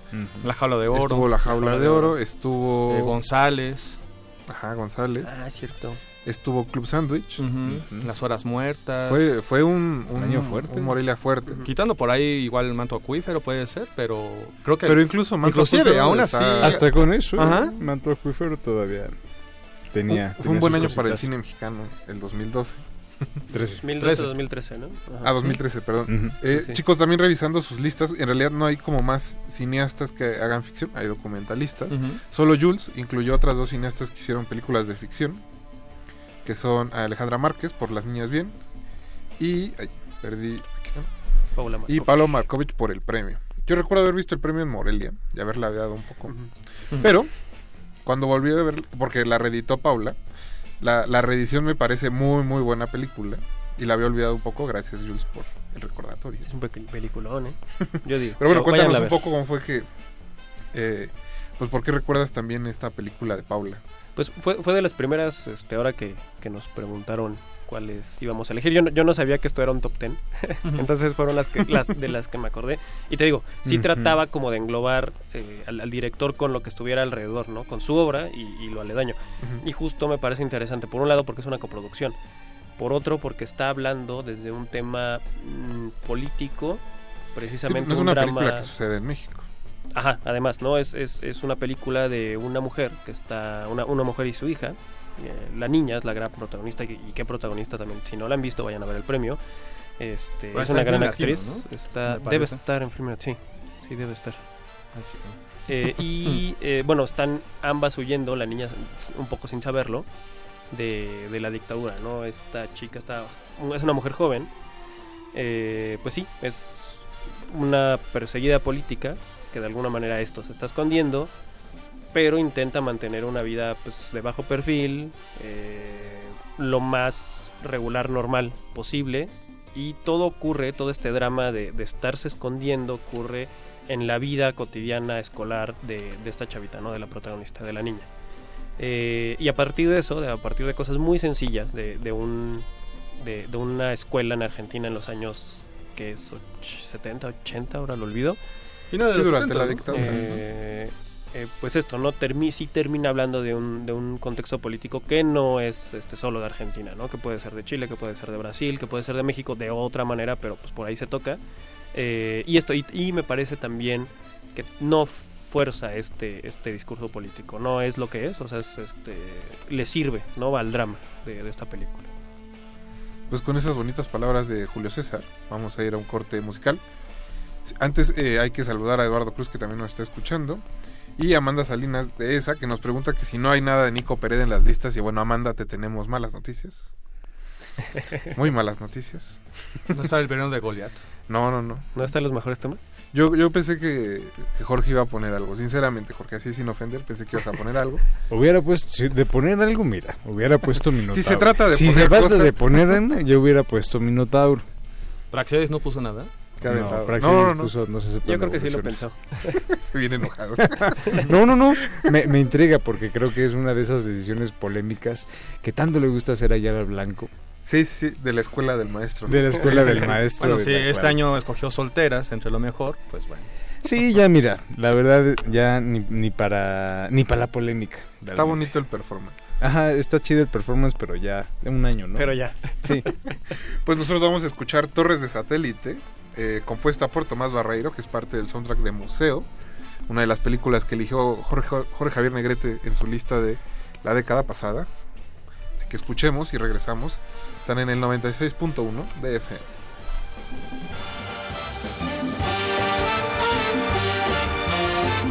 De retinas.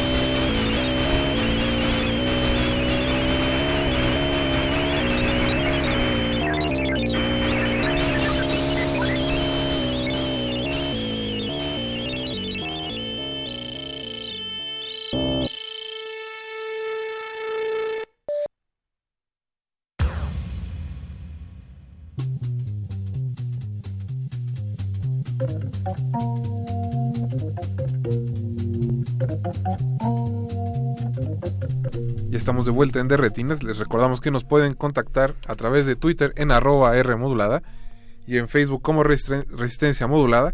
Cuéntenos pues cuál fue, cuáles fueron sus películas favoritas del 2010 al 2019. Hubo mucho, mucho cine mexicano, así que no hay pretextos. Chicos, ahí acabamos de escuchar la música de Museo. Este, un par de ustedes pusieron películas de Alfonso Ruiz Palacios en sus Alonso. listas. Alonso. Jules, tú pusiste Güeros. Sí. Y Negrete ¿Cómo no? puso Museo. Ahora sí que pelense. No, no, es cierto. No, pues está bien. ¿Cuál es primero? ¿Cuál, cuál es mejor? ¿Cuál es mejor? No sé. Tienen el, el... ¿Qué untan primero, la mermelada o la crema de maní? Eh, ah, es que a eso voy. Eso depende, Lo según importante yo. es, es que no, es que no, eso no es lo importante. Lo importante es que esté entre dos panes. Como Ah, la obra de, de Ruiz Palacios. Sí, Ah, qué bien lo resolvió, ¿eh? Siento que ambas tienen el mismo beat, por así decirlo. ¿no? O sea, como que tienen los mismos picos, tienen... Y de alguna manera, pues también tienen como las mismas intenciones. A mí, mera cosa personal, me gusta. O sea, gusto, es tal cual. Gusto personal, me gusta más Güeros. O sea, es- se me hace... Me toca más que, que Museo, pero Museo también se me hace increíble. O sea, sí me parece un director que hay que, hay que seguirle echando el ojo, ¿no? O sea, está haciendo cosas muy interesantes. Visualmente Museo está bastante bien. Eso debo aceptarlo. Pero creo que más bien no aguanto a Gael García. Ah, bueno. Bueno, pues sí, si Cuestión tienes el problema con Gael. Pero me gusta mucho tu explicación de museo sobre este como espejo de un país incapaz de madurar. Pues es que realmente la película creo que más que hablar como del Del robo. del robo de este al museo de antropología eh, habla justamente como de ese y particularmente de ese estado del cine mexicano que se niega como a madurar y creo que ahí la elección de Gael como protagonista es incluso hasta más atinada porque justo llevamos como 20 años de Y tu mamá también, casi 20 años de Y tu mamá también, y se sigue haciendo la misma película. Seguimos viendo a Gael, ya digo, como los jóvenes paladines del cine. jóvenes mexicano. promesas. Las jóvenes promesas siguen siendo promesas, sigue siendo. ¿Cuánto tiempo llevamos hablando del nuevo cine mexicano? Y creo que de alguna forma Museo condensa muchas de esas. eh, muchas de esas preocupaciones y muchas de esas conversaciones que han dominado este el panorama del cine del cine mexicano cuando menos el cine mexicano que que se ha internacionalizado y que se ha convertido como en un modelo y que, que ha tenido como ha formado un modelo como de este de exportación no Eh, y sin embargo creo que a pesar de eso Museo no es simplemente como un cúmulo de este de referencias y de clichés sino que al contrario es una propuesta muy original en muchos sentidos y sí, yo creo que igual, o sea, dependiendo del humor, podría ser un día Güeros, podría ser un día este museo, o quizá la siguiente película que haga este Ruiz Palacios, que seguramente va a seguir este va a seguir filmando. Eh, pero creo que este, como dice Julio, hay, hay muchos temas y hay muchas cosas que están este, ahí mismo.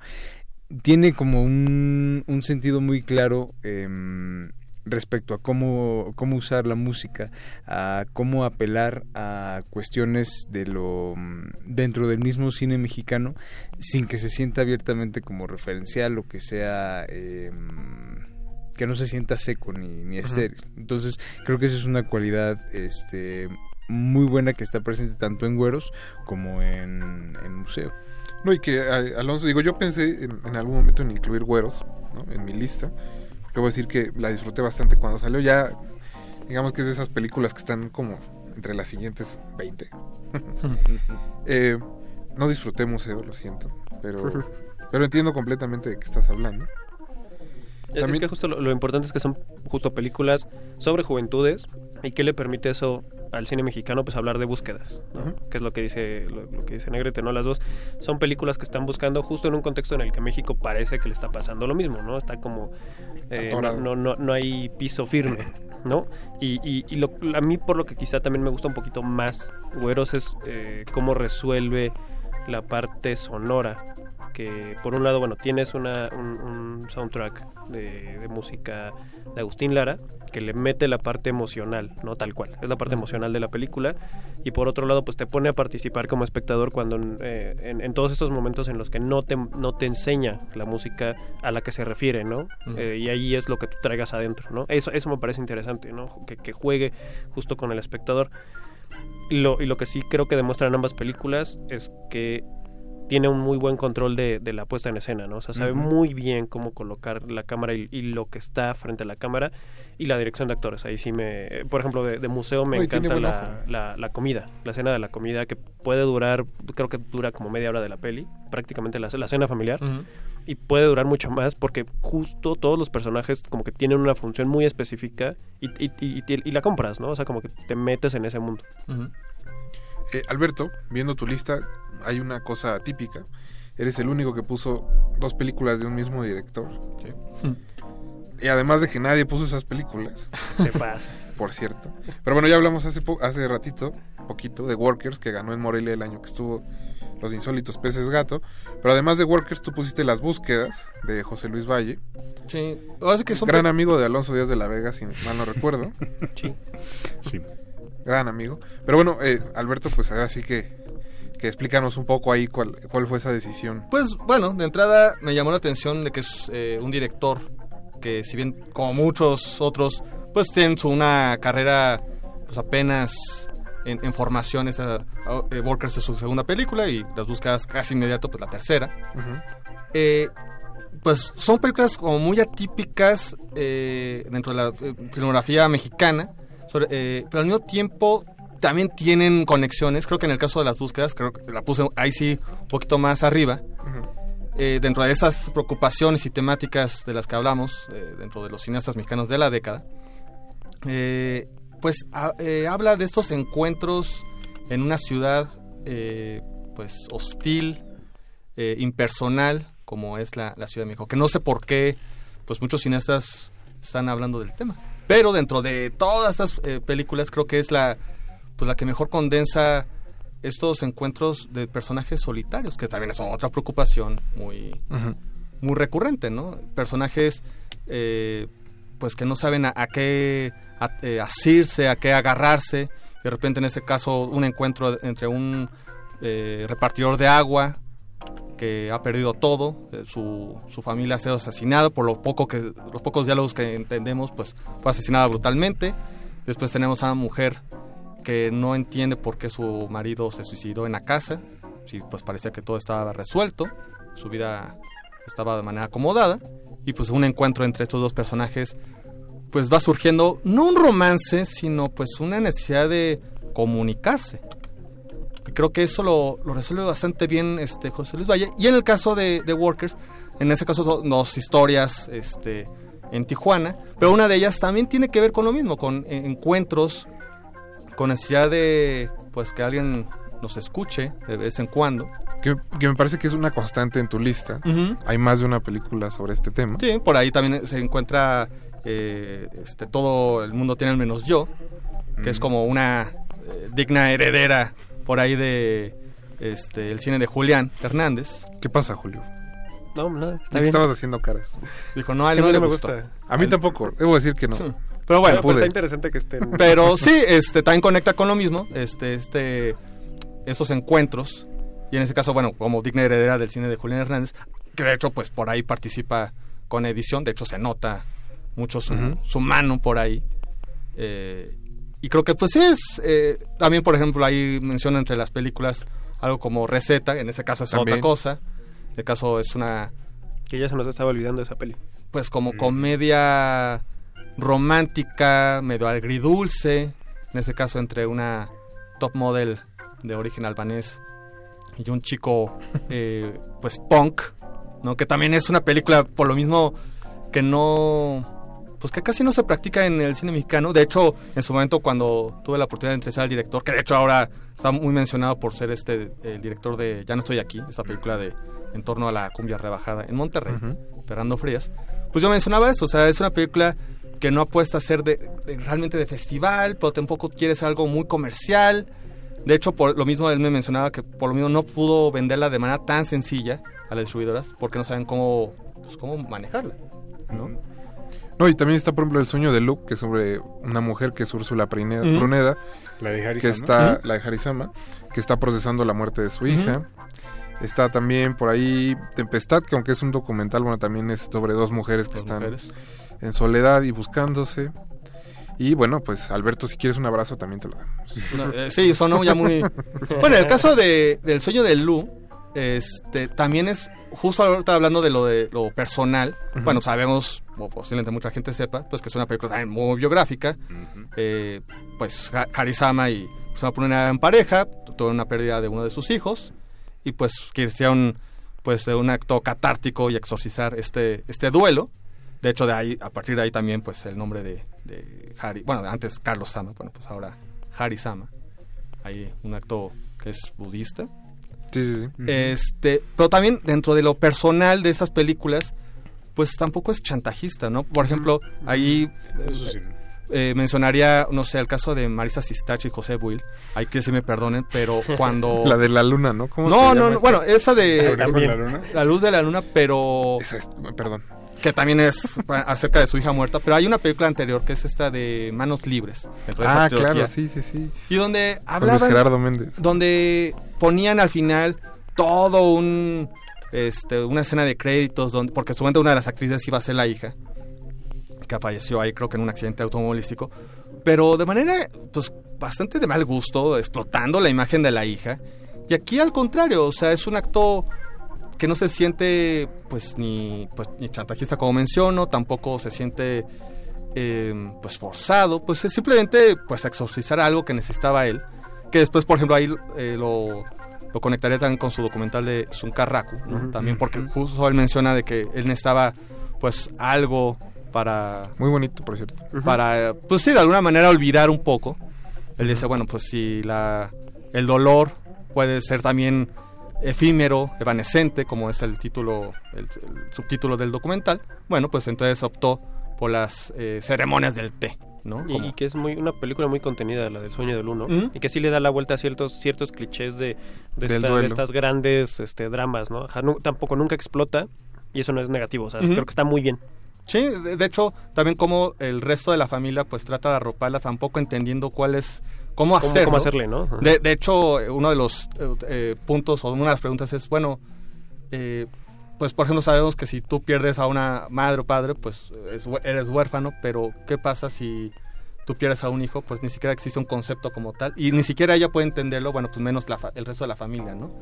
Inclusive también le da la vuelta porque hay una secuencia casi al final, no estamos exponiendo nada, pues que viaja, ya, sab- ya sabemos como también uno de los temas eh, Mm. tópicos del cine mexicano, A ver las viaja, viaja a la playa y aún así, aunque pareciera que Y- y dices- no, ¿no? O sea, sí, sí pareciera y no. que es otra vez este cliché Sí. del viaje para descubrirse a sí misma en la playa y conoce a alguien más y demás.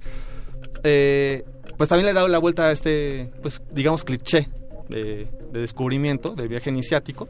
Entonces, sí, creo que, pues de alguna manera, manera, pues un poco inconsciente, pues sí, varias de las películas se van conectando de una u otra manera en cuanto a la comunicación, la pérdida, la soledad. Pues nosotros vamos a ir a un corte musical. Aquí en Twitter, Modernillo Líquido le quiere mandar un saludo a Jules Durán. Así que ahí está el saludo, Jules. Gracias. Que te Ah, quiere- Oscar, que te muchas- muchas gracias. Que te Un quiere ¿Quién es abrazote. Modernillo Líquido? Qué buen nick. Así- Un- así un abrazote Oscar. Nosotros vamos a escuchar ahora eh, parte del soundtrack de Los Insólitos Peces Gato, la canción de los créditos, que se llama ADN, la canta la, mal- la bien querida. No se despeguen, regresamos al último bloque de este primer de retinas.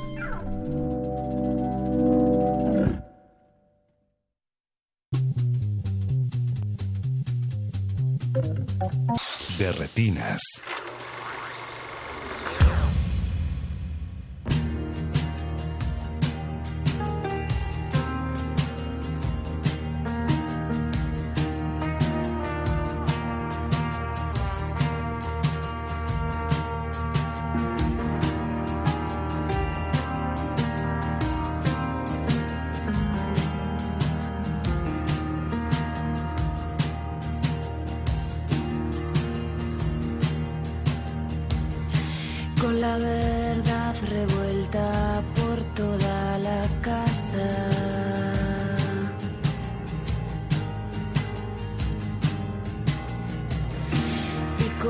Todas mis fuerzas esparcidas por las ventanas.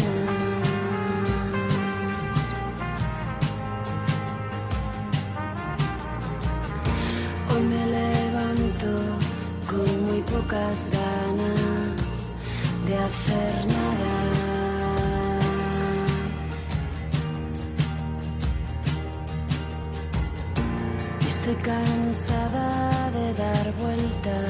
Y dar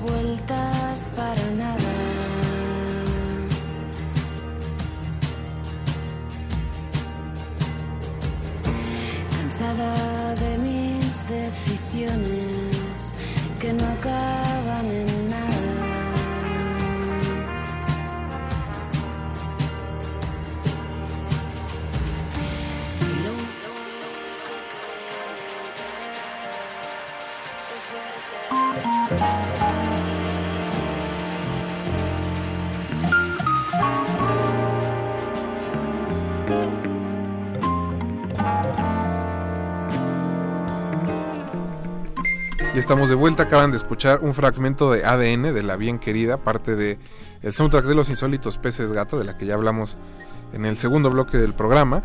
Eh, chicos, pues se nos agotó el tiempo otra vez bastante rápido, así que quisiera acabar la noche hablando de los documentales, que creo que fueron 10 años muy muy buenos para el documental mexicano. Hay creo documentales en casi todas las listas.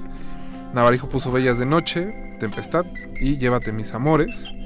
También este Praxedis puso La historia de la mirada, que me parece que es un documental que se vio poco. Ojalá lo puedan ver. La Filmoteca tiene una edición en Blu-ray muy bonita. Por ahí este, la pueden todavía conseguir en la tienda de la Filmoteca. Julio César Durán puso em, Resurrección de Polgovsky y La danza del hipocampo. Que ese está. Ah, y también Tempestad. La danza del hipocampo es un documental hecho con, em, con estos materiales como familiares viejos. Parte, sí. Bastante, bastante lindo. Sí, sí. Muy, muy a la Chris Marker. Ajá. Creo que, que- es, que es atípico en el cine mexicano. Nada más quiero anotar. Jorge puso las letras de Pablo Chavarría, que estuvo en un Ficunam, en el tercero, si no me equivoco. No, un poco ya más, Ya ¿no? era como, Hace como- una 5 o 6, creo. Pues hace como dos años, ¿no? ¿Dos, tres años? Hace No. como 3 años. No, porque es del 2016. Ah, bueno, sí, tres años. Perdón, perdón, perdón. Este es Ficunam. Perdón, Va- perdón, perdón, el, perdón. El va con el año. más o menos. No me regañen, muchachos. Pero bueno, eh, las letras, que es en realidad un documental también bastante interesante, es una sola toma fija, donde se van leyendo o se escucha que se leen las cartas de un preso político mientras alguien sube una escalera. Alberto Patechán, que fue acusado del asesinato de unos policías en Chiapas. Ujú. Eh, justo esa escena y la, el, el plano secuencia. Digo, en su momento obviamente también la, este, la película tuvo este... Como muchas películas mexicanas estrenadas en Ficunam, este, Backlash. una recepción, siempre tienen recepciones este, críticas muy este, muy encontradas y muy dadas este, a, la, a la polémica, pero creo que muy polarizantes justamente. Pero creo que lo importante es ya este, cuando justo esos ejercicios como para revisar las películas este, y los documentales que se van presentando como a lo largo de la década, eh, te da la oportunidad de ver las películas justo bajo otro contexto.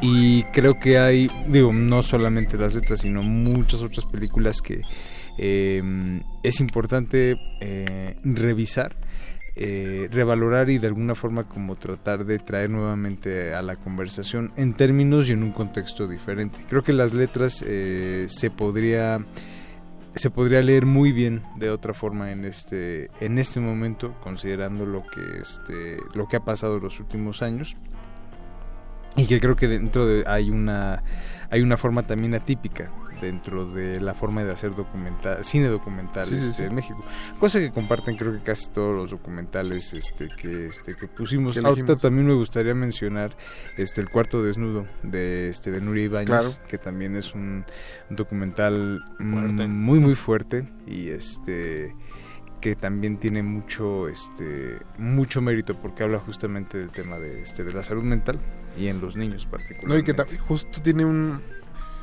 Como de la libertad del diablo, ¿no?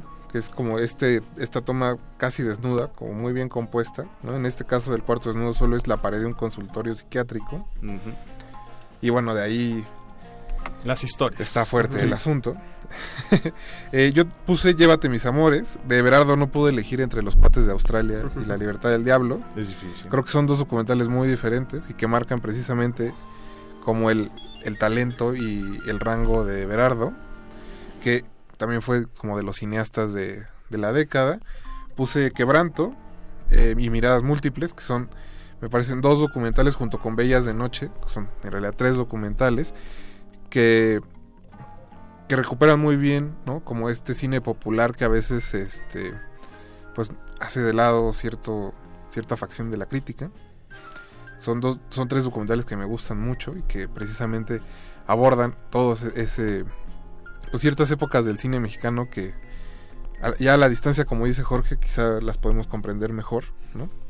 sobre todo el caso de Bellas de Noche, que incluso ese año, si se acuerdan muchachos, hubo tres programas de retinas dedicados a Bellas de Noche. Y además un cuarto el día que vino para presentar este el ah, claro, de la película. sí, sí, sí. Fue un buen año para Bellas de Noche y para de retinas. Y para, ahora sí que saludos a María José Cuevas. Ojalá nos esté escuchando. Eh, pero bueno, chicos, pues eh, casi, casi se nos acaba el programa.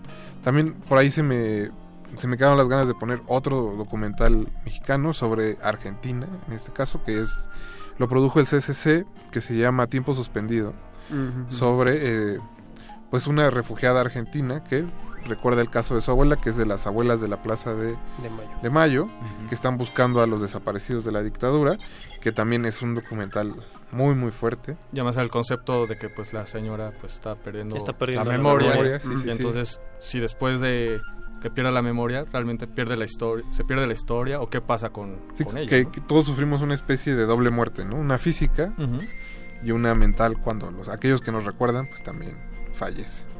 Ya vamos a ver. Bueno, igual nada más un poquito como para, para redondear la parte documental. Eh, y ahorita que dijiste la palabra rango, justo creo que los documentales tienen o han tenido estos últimos 10 años un rango mucho más amplio que el de la ficción. Parece que el de la ficción sí está muy muy muy acotado por estos géneros, ¿no? Que si la comedia romántica, que si este que si el drama, ¿no? O sea, no no no se mueve mucho más, ¿no? Y no lo digo como en un sentido negativo, pues así es, es, es como es pero creo que el, el documental sí ha dado chance de justo desde moverse hasta hasta la cultura muy muy muy popular. Eh, recientemente pues ve- vimos yo no soy guapo que es sobre sonideros hasta cosas muy personales no pensando en Margarita no este eh, y pasando por cuestiones políticas no El- quizá todo el cine de, de Eugenio Polgovsky que vale la pena ver todo completito. No no es, no es, no es enorme pero hecho, pero, son pero eso, cuatro son cuatro documentales largo- largometrajes. Están todos en filming, ¿no? No, mira, es que Si no no me equivoco, creo que sí. Vean mi tote, muy bueno, por cierto. este, pero sí, no, o sea, sí creo que, que le ha dado mucho chance a los cineastas mexicanos de moverse, ¿no? De, de tener un abanico mucho más amplio que el que aparentemente está dando la ficción, lo cual es pues digno de, de notar, ¿no? Que creo que todos, si, si revisan las listas, coincidimos como en pocas películas, ¿no? O de repente un par coincidimos en algo, pero en realidad sí hubo mucho cine mexicano estos 10 años, ¿no? Mucha producción. Quizá sigue fallando mucho la parte de la distribución. Y no solo de ver las películas en el cine, sino que ahorita mismo estamos diciendo, es imposible, por ejemplo, tener un DVD de las letras, ¿no? Si alguien la quisiera ver en su casa, pues... Pero bueno, hay una buena noticia, si les interesa. Pablo Chavarría, que no soy muy fan de su cine, pero hay que voy a hacer la publicidad de que mucho de su cine, justamente porque es muy difícil de distribuir Ujú. y de exhibir, pues él mismo ha hecho eh, la tarea de subir sus películas a Vimeo. Entonces, si les interesan las letras y algunas otras de sus películas, está en Vimeo. Hay varios Pongan cineastas el link, que, están, link. que están siguiendo esa estrategia como este de autodistribución de Sí, alguna forma. ahí sí no sé muy bien cómo, pues, qué tan redituales sea, porque son de hecho pues gratuitas, pero bueno, pues para gente que le interesan las letras, que si bien, eh, pues yo en su momento también no escribí muy bien de ella, y creo que eh, él no, este director, pues no quedó muy contento. A eso nos referíamos como polarizantes, Alberto. Ah, ah, ok. Por ahí como que sentía que por ahí iba. Pero bueno, aunque no soy muy fan de, de las letras, creo que dentro de todo, eh, dentro de esa camada de películas eh, de Ficuna, eh, de las que he renegado durante varios años, eh, creo que dentro de todo le doy también la vuelta al, al propio género, ¿no? No era una película hablar de la familia de este preso político y ver la cárcel, porque en sí todo es evocación a, a- a la libertad y al encierro que tiene este personaje. De hecho, pues realmente hasta el final entendemos de qué va la película.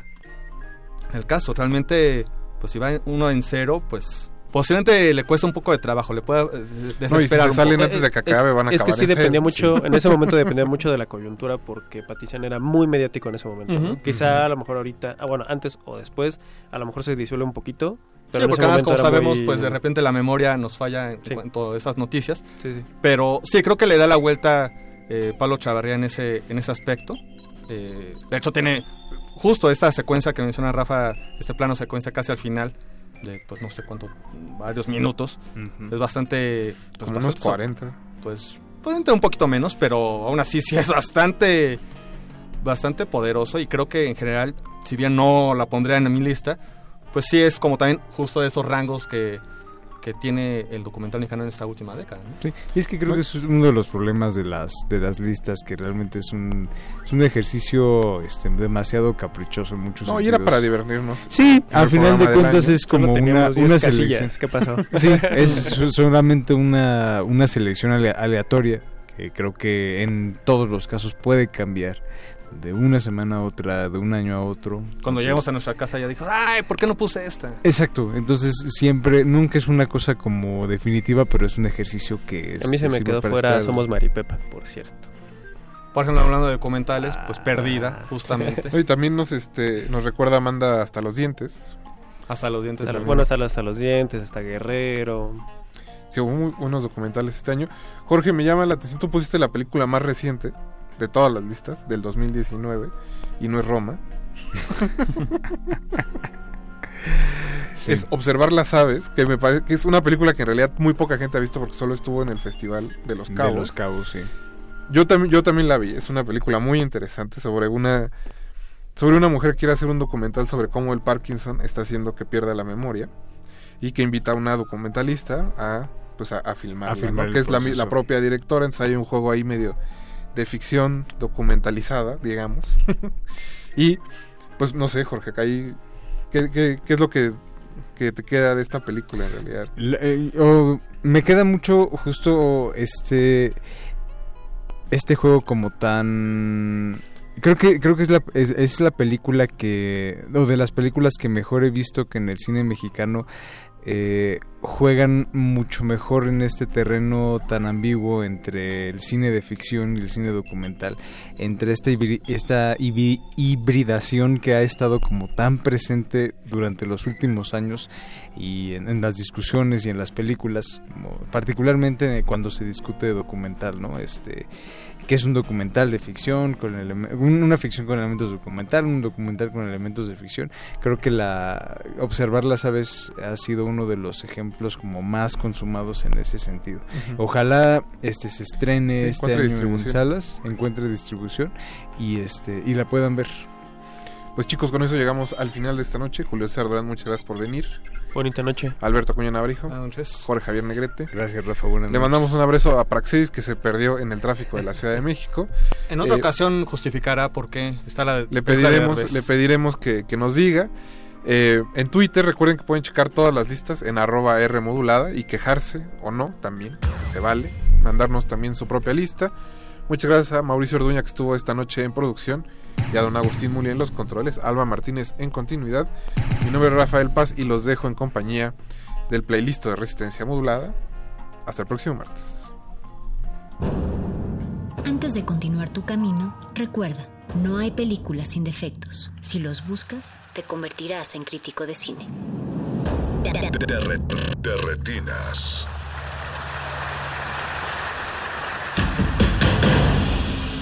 Como dijo el sabio Playlist Zoo, el viaje de las mil canciones empieza siempre con la primera reproducción.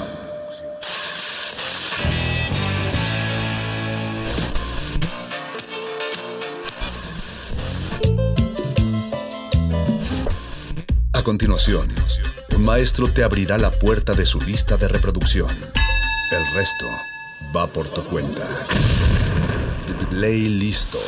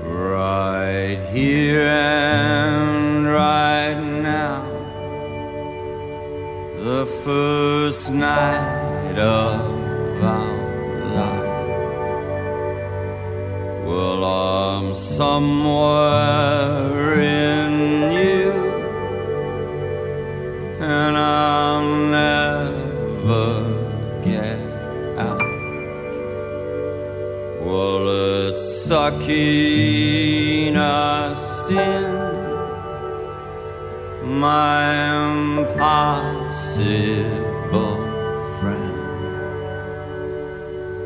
How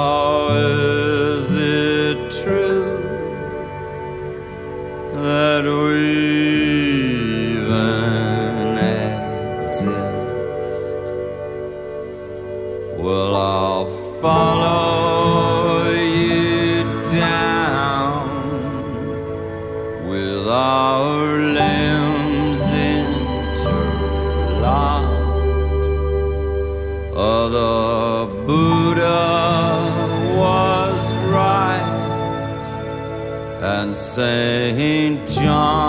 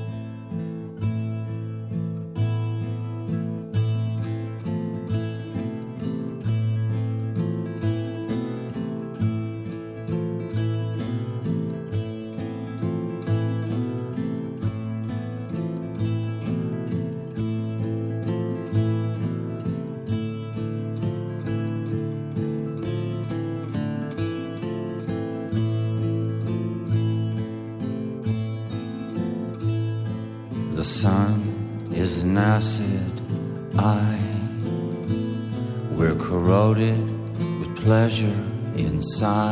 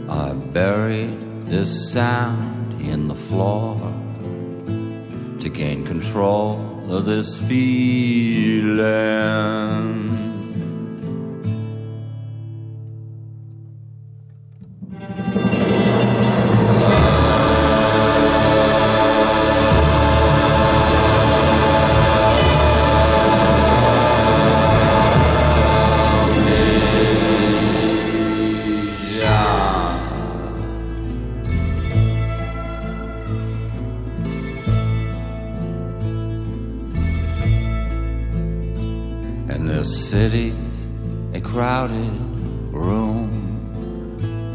The earth is a closing tomb. My hand is a perfect womb. When you breathe, your breath is obscene.